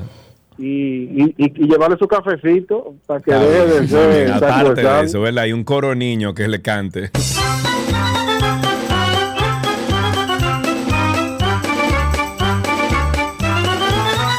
Ahí está Gustavo, te queremos, ojo, Sí, te queremos. sí. Gracias por la audiencia. Lo que pasa es que nuestro, nuestra comunidad es, Es variopinto, bueno. variopinto, variopinto. Ahí tenemos a Madi en la línea. Buenas tardes, Madi. Hola, ¿y ustedes? Bien. Bien, aquí estamos, tranquilo, gracias a Dios con el aire prendido.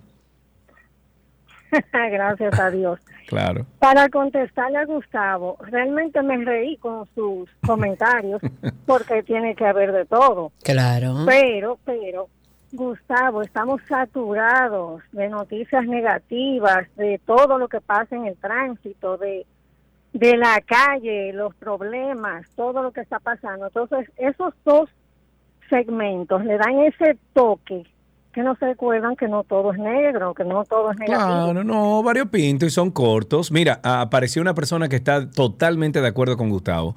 Dice lo siguiente en YouTube, dice, estoy totalmente de acuerdo con el argentino, siempre lo he dicho y creo que una vez lo comenté en su cuenta de Instagram, en especial el segmento del café. Muy bien, muchísimas gracias por eso.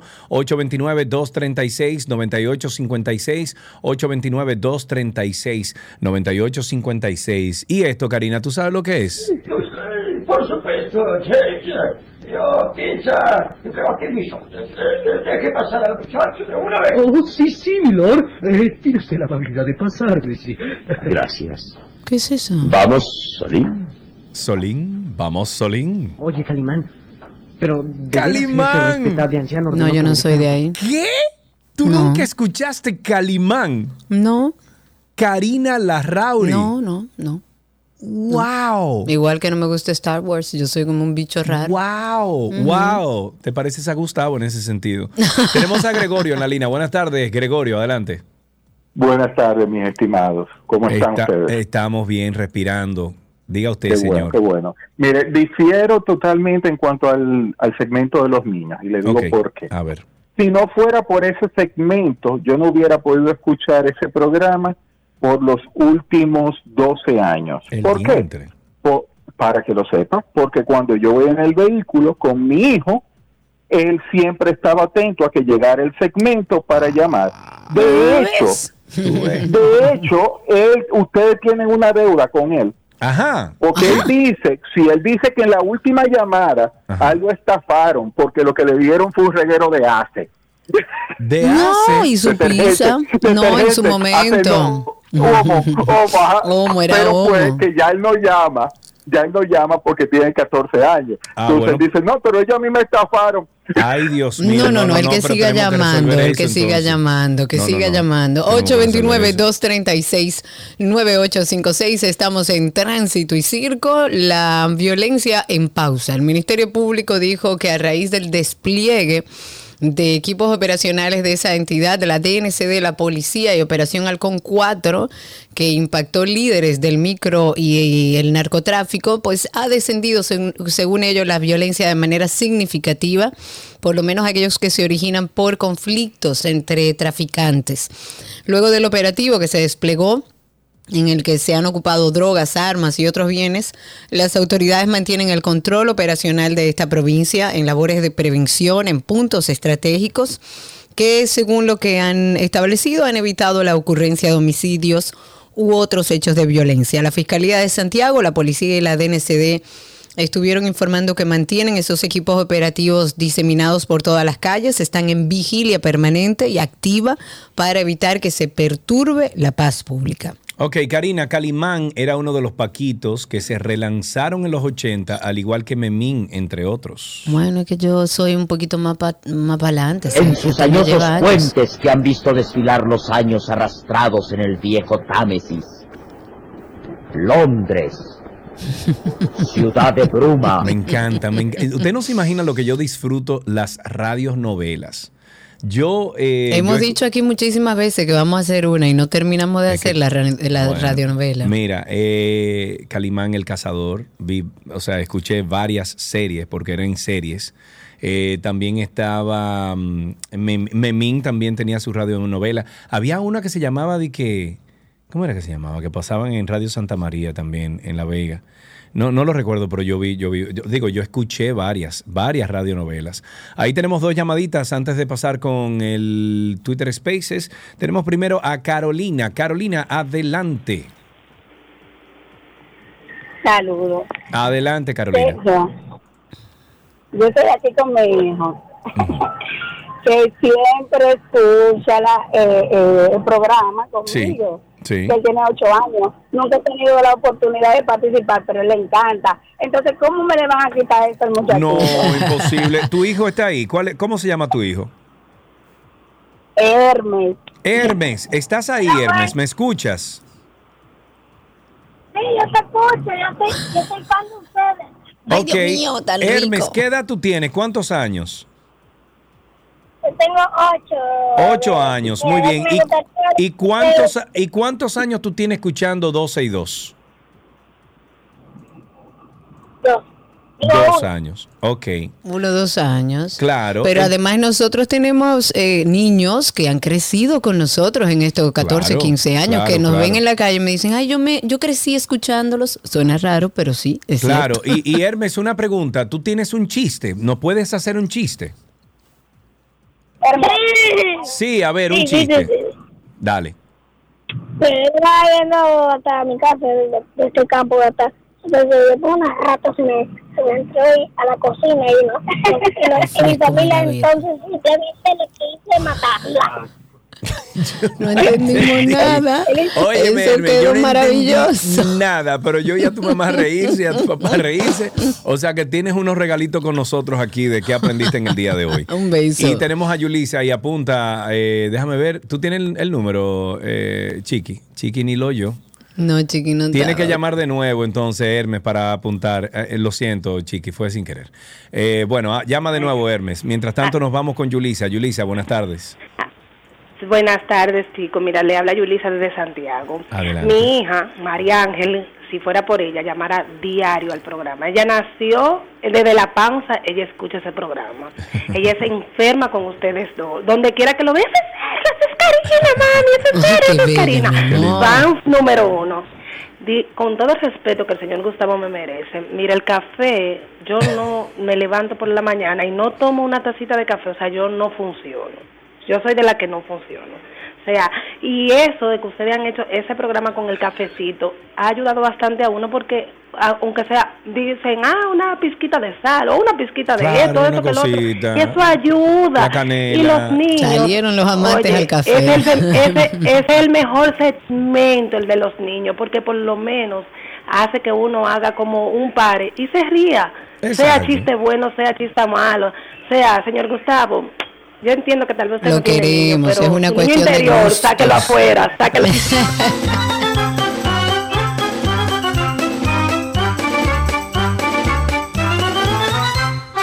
Me voy con Twitter Spaces. Voy a iniciar con Edmundo Heinzen. Dios mío, cuánto tiempo, amigo. Cuéntanos, habilite ahí su micrófono y así podemos escucharle. Hola, hola Karinita. Pero amigo, tú me ¿Cómo tienes bien botada.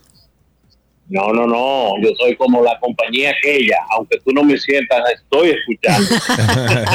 Cuéntanos, Edmundo. No, yo te, me iba a quejar como siempre, pero nada, yo vivo aquí. Déjame responderle a la gente. Trátenme El bien al argentino, hombre. No, no, con respeto, pero para que él vea. El espacio de los niños, inclusive incita a los niños a buscar, porque ustedes no se acuerdan del varoncito mío que le puso un reto a ustedes con el espiráculo. Claro, claro que sí. Ah, él se bajó a buscar con qué lo iba a molestar a usted. Fruto del, del espacio. Claro, abrirle un poco la creatividad. Gracias, Edmundo. Un abrazo grande. No dures tanto sin comunicarte con nosotros. Vamos con Lucas, que lo tengo también a través de Twitter Spaces. Adelante, amigo, cuéntanos. Buenas tardes, gracias Karina, Sergio. Eh, mira, oigan esta perla para lo que no, para lo que no están sentados que se sienten. Yo pasé por Bonao, donde un querido amigo, y me llevó a ver el río Yuna. Y estos ojos que están aquí, que tienen casi 60 años, vio decenas de camiones volteo y No aparatos mecánicos depredando el cauce Y no lo grabaste. Yuna a la de Bonao. No lo grabaste, nosotros- Lucas. Nosotros fuimos, sí, sí, yo tengo video y todavía andan por ahí ya los videos. Eh, nosotros fuimos a la dependencia de medio ambiente, porque yo no soy activista social, pero yo puedo ver un poquito más de mis ojos de lo que está pasando con mi país, y eso me dolió. Y fui por primera vez, Ay, no no, me digas. nadie funciona, y fuimos a medio ambiente de Bonao. Oigan lo que me dijeron en medio ambiente de Bonao, que ellos no pueden hacer nada porque no pueden importar ese material que se necesita para la construcción y para la nueva autopista Duarte que se está haciendo y que no tienen otra solución. Ah, mira qué interesante. Bonita respuesta.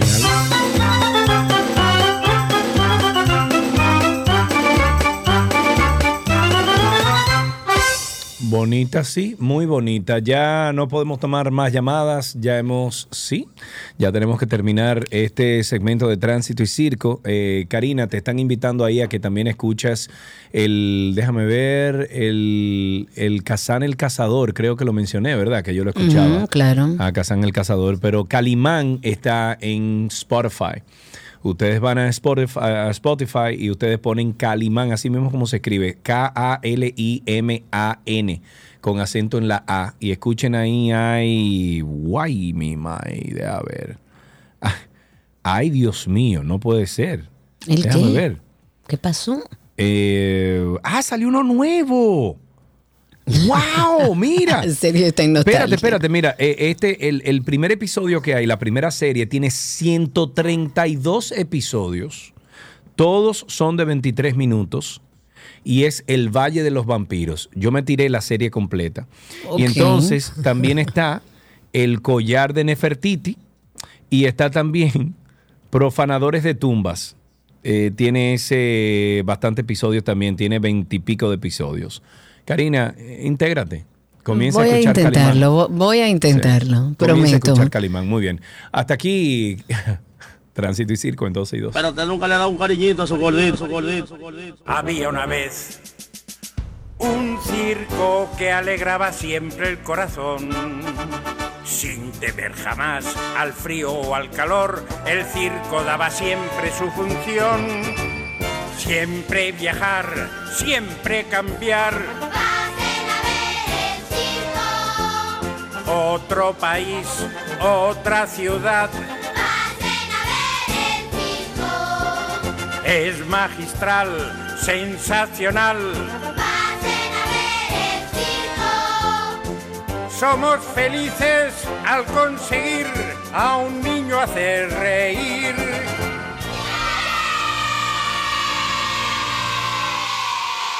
Todo lo que quieras está en dos dos.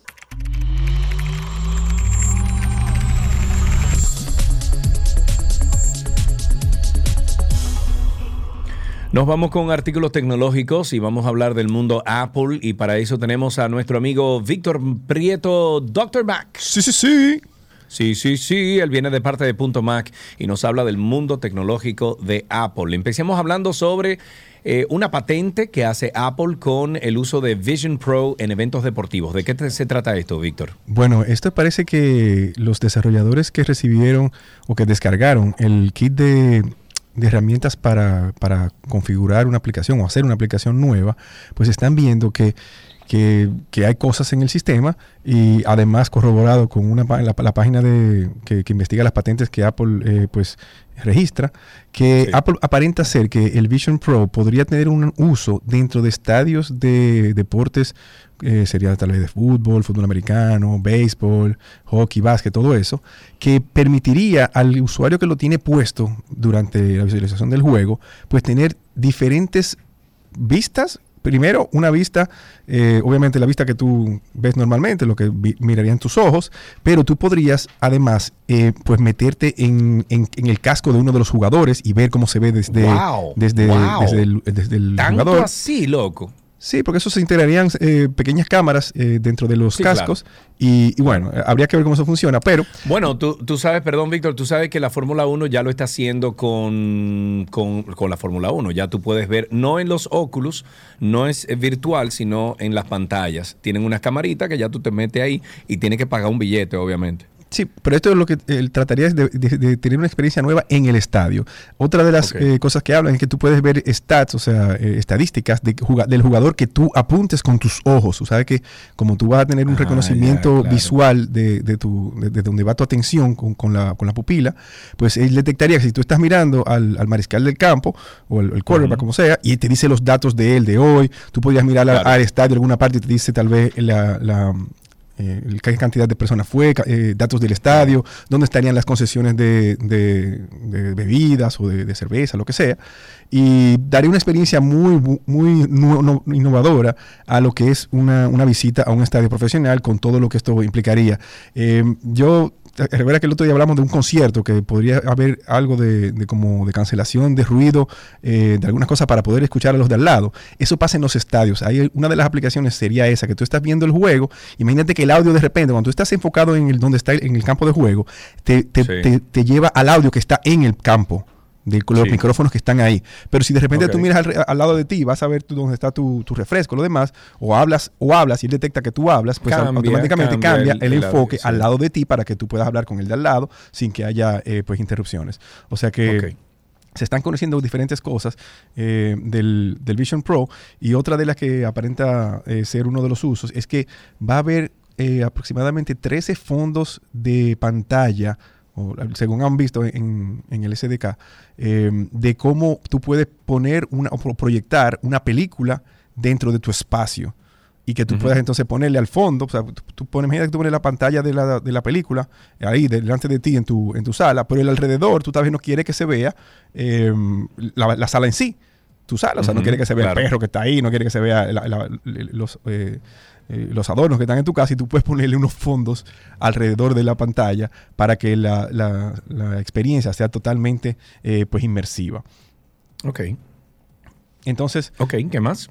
bueno, eh, hablaremos entonces un poquitito de un tip que, que mucha gente me, ha- me- me pregunta, y más ahora en verano, que saben que sale un iPhone nuevo normalmente ahora en septiembre, eh, que obviamente que llega al país oficialmente ya a partir de diciembre, enero.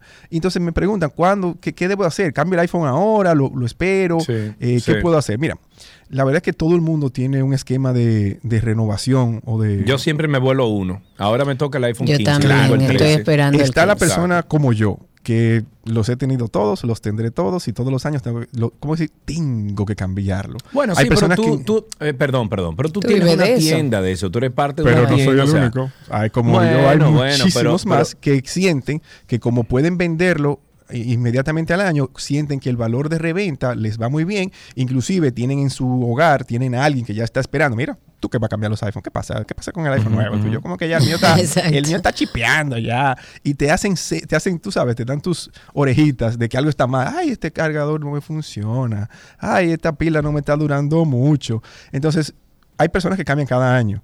Es un- uno de los signos que, que tú puedes tener de, de eso, son los signos que te dan las personas de tu alrededor que quieren el teléfono y que bueno, eh, el esquema de hand me down, o sea, pásame el próximo, Sí, eh, sí, claro. eh, se usa en muchos hogares y obviamente a más personas en el hogar, pues puede ser que sea más necesario cambiarlo más a menudo para que haya entonces ese escala, esa escalada de una persona a otra. Por otro lado, hay que saber elegir el modelo, porque si bien el iPhone Cari, el mini, eh, ex- Sí. llegó, a- llegó a Cari cuando ya era muy tarde. Hay personas que prefieren una pantalla más pequeña, hay personas que prefieren una pantalla más, me- eh, vamos, intermedia y personas que prefieren la grande. Lo ideal es cada ciertos ciertos iPhones cambiar a otro tamaño para uno también darse el chance de, de utilizar otro tamaño de pantalla. Y puede De ser probar, que claro. tú te eches para atrás, pero no tengas que hacerlo inmediatamente. Puede ser que tú te puedes echar para atrás eh, dentro de un par de años, como cuando tú lo cambias. Bueno, esta vez me voy a ir con una- uno más grande, esta vez me voy a ir con uno más pequeño, esta vez quiero eh, una versión eh, más fina. Sí, sí, sí, porque existen también los, eh, los, los gruesos diferentes. El iPhone SE es el más finito, pero el iPhone Claro. Pro eh, sería un poquitito más grueso y también con, con, la- con el valor de los iPhones también viene el, el tipo de protección que tú le vas a querer poner. Y, y obviamente el tipo de rubro que tú realices te permitirá eh, pues acceder a un iPhone tal vez más costoso. Si necesitas tirar fotos muy buenas en diferentes situaciones, tal vez te vayas por una versión Pro que tiene las tres cámaras, tiene la macro, tiene la telefoto, tiene modo cinemático en los últimos iPhones, los 3 y los 14, que es chulísimo para hacer videos con enfoques variados, chulísimo. Y bueno, ya luego de que tú eh, pues entiendes qué tipo de, usuario tú eres, pues entonces eliges eh, la capacidad del, almacenamiento. Ya tú sabes que hay iPhones que soportan hasta 64 gigas eh, en, cuanto a la, a la límite inferior, pero los hay hasta de un tera. O sea, estamos hablando de mil gigas. que te caben para el que anda tirando muchos videos diariamente, personas con niños pequeños que tienen muchas actividades, que les gusta eh, pues hacer una bitácora de- del niño. Los videos son la mejor forma. Cuando tú no tienes a veces nada que hacer en tu casa y tu hijo está ahí, ay papi, estoy aburrido, y tú no quieres eh, distraerlo con otra cosa, tú lo puedes distraer con recuerdos y son chulísimos. Y cada vez que uno pone un video, yo veo que el, el agarre de mi hijo es mucho mayor porque le gusta eh, que yo tengo muchos videos de un minuto, de dos minutos guardados de situaciones eh, de hace muchos años, de juegos, de primera vez que hizo algunas cosas. Entonces, hay que tener en cuenta eso del almacenamiento porque me pasó que yo tenía eh, 128 y tuve que brincar eh, a, a 512 porque pensaba que no me iba a caber y luego con el tiempo fui almacenando en la nube y fui disminuyendo y me, me- me quedé en, qui- en 256 gigas pero Sí. entiendo que hay muchas personas que nos, lo- no- nos van a pedir el de un tera y por eso Apple todavía lo fabrica en caso del iPad ya sabemos que hay hasta 2 teras o sea que el, el iPhone Sí. de 2 teras eh, me imagino que está a la vuelta de la esquina Ok, muy bien. Bueno, pues. si quieres- eso es ¿qué mucho, señor. ¿Y qué- por dónde yo me estoy Mil gigas- escuchando, mil señor? gigas es mucho mil gigas es mucho Ok, 829-236-9856 si tienen alguna pregunta para Víctor Prieto de parte de Punto Mac. Vámonos con el tip de Dr. Mac. Bueno, el tip ya lo dimos, que es cuando cambiar el iPhone, pero vámonos al, a casos comunes de soporte, que me llegó esta semana una, una amiga que me, le llegó un mensaje de Apple, en un correo, que le dice que van a descontinuar el My Photo Stream pronto. Eh, y ella me dijo, ¿qué hago? ¿Qué iCloud. hago? No, entonces ahí viene la, por eso fue que ella me preguntó, porque ella pensó que era iCloud. Y no, My. Photo Stream fue un servicio que lanzó Apple en el 2011, cuando todavía utilizábamos iPhoto. Y era el, el esquema con eso, que todavía funciona para las personas que tienen eh, algún dispositivo que tiene un iOS más antiguo o que tiene un, un Mac OS eh, más antiguo, es que eh, eso básicamente lo que hacía que te almacenaba las últimas mil fotos tiradas con todos tus dispositivos en, en la nube, pero se iba borrando. Era un carrete de mil fotos. Entonces pasaba que muchas personas, tal vez puede ser que le lleguen estos correos y, preguntan qué pasa. La idea es que si tú ya estás usando iCloud fotos en otro dispositivo, ya tus fotos están totalmente, eh, vamos a decir, seguras porque siguen en ese esquema. Pero si tú tienes algún dispositivo todavía muy antiguo que utiliza el PhotoStream, las fotos que tira ese dispositivo, si están en el PhotoStream, puede ser que ya eh, las deje de tener. Entonces, si las tienes todavía en ese solo dispositivo, eh, es bueno pasarla a los dispositivos más nuevos de manera manual o, o pasarla por correo, pasarla por o salvarlas directamente desde el, el equipo nuevo, irse al PhotoStream y salvarlas al iCloud, porque puede ser que esté todavía funcionando en equipos muy antiguos, que tengan iOS 12, 11, o sea que si alguno de nosotros tiene todavía equipos de esos, chequearse si está utilizando la función y hacer lo que tenga que hacer para que tengan esas fotos que están en, eh, en ese PhotoStream, pues en el, en el, en el dispositivo más eh, reciente. Muy bien, bueno, pues muchísimas gracias. Como siempre, Víctor Prieto estuvo con nosotros aquí de parte de Punto Mac con algunas recomendaciones, tips del Dr. Mac y algunas novedades del mundo de Apple. Para más información, arroba punto macrd, punto macrd en redes sociales y también pueden entrar en punto mac.com, punto mac.com y el teléfono es el 809-412-0806. Hasta aquí, artículos tecnológicos.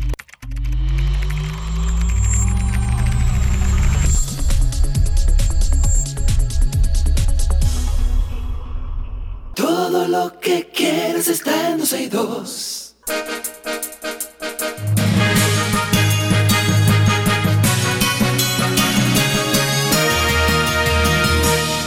Estas son las noticias actualizadas. El director, no es que hay cosas que yo mm, no entiendo. El director general de Migración, Venancio Alcántara, anunció la colocación de un puesto de chequeo en la vía internacional que da acceso al municipio de Restauración, provincia de Jabón, para contrarrestar la entrada de ilegales y parturientas al territorio nacional proveniente del poblado Haití Tirolí. Alcántara dijo que la implementación de este nuevo puesto de chequeo se hará de inmediato, respetando siempre los derechos humanos y el libre tránsito de extranjeros legales en el país legales del país, ok, y dijo además que Migración tomó esta decisión luego de hacer un levantamiento en la zona, además de que un medio de comunicación publicara que hay ambulancias con mujeres embarazadas que llegan desde Haití al Hospital Público de Restauración vía la carretera internacional. La denuncia en ese sentido, según ese medio, fue hecha por el personal médico de ese municipio y de sus moradores, quienes aseguran que el punto de entrada al poblado haitiano Tirolí nunca ha sido controlado por migración, por lo que su titular dijo que a partir de hoy será vigilado permanentemente por agentes migratorios conjuntamente con miembros del ejército dominicano para seguir controlando el paso o entrada al país de extranjeros ilegales, especialmente las parturientas. La ex ministra de Educación Superior, Ligia Madamelo, dijo en el día de ayer que la ADP, o sea, la Asociación Dominicana de Profesores, ha constituido un retraso a la educación dominicana porque se han concentrado mucho en exigir sus reivindicaciones y han olvidado que son tan responsables de la calidad de la educación como el Estado. Y estoy de acuerdo. Precisó que la educación es responsabilidad del Estado, sin embargo, manifestó en este caso los profesores tienen una responsabilidad directa porque son representantes. La empresa Edesur Dominicana anunció la implementación de un nuevo sistema tecnológico que permitirá medir en tiempo real la sobrecarga en las líneas a fin de minimizar las averías y focalizar aún más los mantenimientos programados. Edesur informa que los modernos equipos se utilizarán drones con cámaras termográficas que recolectarán informaciones enviándolas al centro de operaciones de la red, permitiendo tomar las medidas preventivas necesarias ante posibles eventualidades. En otra información, también 30 reconocidas organizaciones, concilios evangélicos e iglesias cristianas entregaron una carta al presidente de la Cámara de Diputados, el señor Alfredo Pacheco, solicitando la pronta aprobación del Código Penal sin más postergación. Los pastores y líderes firmantes han motivado al diputado Pacheco a enfrentar el reto histórico de aprobar esta pieza, enfatizando que el país lo necesita de manera urgente. Indicaron que durante más de dos décadas los anteriores presidentes de la Cámara Baja fracasaron en sus intentos de dar aprobación a esta legislación, a pesar de la apremiante necesidad que esta aprobación implica para el país. La auditoría realizada por la Contraloría General de la República al Ayuntamiento de Pedro Brán encontró irregularidades con un impacto económico en perjuicio del Estado por valor de 3 mil no, 3.760.778 de un monto sometido al análisis de 22.372.972 y determinó que el Cabildo no cumplió procesos de compras y contrataciones. El informe de la inspección del Cabildo que dirige Wilson Paniagua Encarnación refiere que las operaciones técnicas, financieras y administrativas realizadas en la presente gestión del Ayuntamiento Municipal de Pedro Brán están efectuadas al margen del marco regulatorio legal. El Centro de Operaciones de Emergencias COE incrementó a 16 el total de provincias en alerta por la vaguada que afecta al país y que podría causar crecidas de ríos, arroyos y cañadas, así como inundaciones urbanas y repentinas. En ese sentido, cuatro provincias están en alerta amarilla, que son Santiago, La Vega, Sánchez Ramírez, Monseñor Noel, mientras que otras 12 aún están en alerta verde y son San Cristóbal, Monte Plata, Distrito Nacional, Santo Domingo, El Ceibo, Elías Piña, San Juan, Mayor, Asua, San Pedro de Macorís, Santiago Rodríguez y San José de Ocoa. La Federación de Comerciantes de Santo Domingo Oeste, FECOSADO Este, se llama, denunció que los colmados de esa demarcación están con el grito al cielo debido al aumento de la delincuencia. El presidente de, esta entidad, de esta, mm, de esta federación, de Tejada, o Tejeda más bien, hablando en nombre de los colmaderos, dijo que el problema de la inseguridad es tan grave que ya van varios colmaderos que han sido asesinados en las últimas semanas así como comercios en los que los delincuentes han penetrado llevándose una gran cantidad de, las mercancías y dinero en efectivo. Tejeda dijo que la falta de policías en las calles, la poca iluminación y la cantidad de armas de fuego en manos de delincuentes han convertido ese municipio en tierra de nadie, obligando a los comerciantes a poner barrotes de hierro en sus mostradores y a cerrar sus puertas más temprano, situación que ha provocado la merma en sus ventas.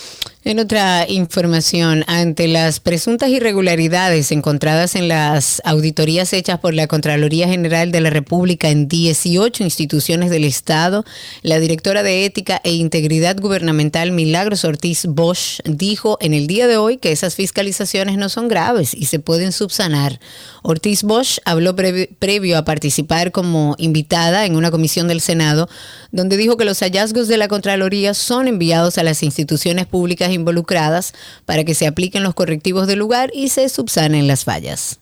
En otra noticia, el juzgado de atención permanente del Distrito Nacional impuso el pago de una garantía económica de 800 mil como medida de coerción al chofer Julio César Jiménez, imputado por el Ministerio Público de intento de homicidio en el perjuicio de, un oficial retirado de la policía durante un incidente ocurrido el 23 de este mes en la Avenida Independencia en el Distrito Nacional. Además de la garantía económica, el tribunal eh, presidido por la jueza Fátima Veloz le impuso impedimento de salida del país y visita periódica y mantenerse en contacto con el fiscal investigador a cargo de ese caso, conforme a la investigación realizada por la Fiscalía del Distrito, en la que fueron entrevistados varios testigos, fundamentada en la prueba audiovisual de un video grabado por otro conductor. El chofer embistió al mayor retirado Julio César de la Rosa luego de una acalorada discusión por un accidente de tránsito registrado el jueves en la Avenida Independencia, esquina República de Ecuador. Voy a decir algo que a lo mejor no todo el mundo esté muy a favor de lo que voy a decir. Eh, ese señor también, el, que fue embestido, em, le sacó una pistola al tipo. Yo no estoy diciendo que el tipo ah, actuara de esa forma y le tirara la guagua arriba, imposible, eso no es lo que estoy diciendo. Pero entonces a ese señor no le van a poner ni siquiera una multa, porque le sacó el arma. Claro que tiene, que sí, claro que sí. No, porque ahí, no, ahí no menciona absolutamente nada eso. Entonces, nada, sacar una pistola aquí en público y amenazar a alguien está bien. En ninguno de los casos. Ojo, no estoy de acuerdo con lo que hizo el chofer, ¿eh? Exacto. No estoy de acuerdo. Eso no, esa no es forma de resolver un problema. Pero tampoco es forma de que si tú tienes un accidente de tránsito o lo que sea, tú lo primero que saques es la pistola. De ninguna Y te vaya de bravito, arriba de, de quien te chocó o lo que sea. Usted pregunta, ¿usted está bien? Pero Viéndolo desde la parte humana, uno está un poco alterado en la calle, pero desde el punto de vista legal, ambos tienen un accionar errático, errado, que no es para la situación y deben tener las consecuencias. Dicho eso, dejamos hasta aquí las noticias actualizadas.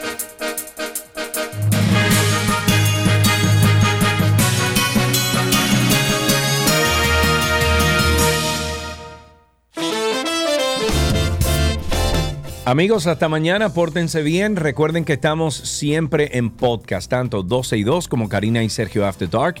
12 y 2 igual, lo pueden buscar poniendo en cualquiera de los buscadores eh, de Google, lo que sea, Karina Larrauri Podcast o Sergio Carlo Podcast. Y ahí le salen tanto Karina y Sergio After Dark como arroba 12 y 2. Mañana nos encontramos en este mismo dial. Sean felices. Chau, chau. Bye, bye.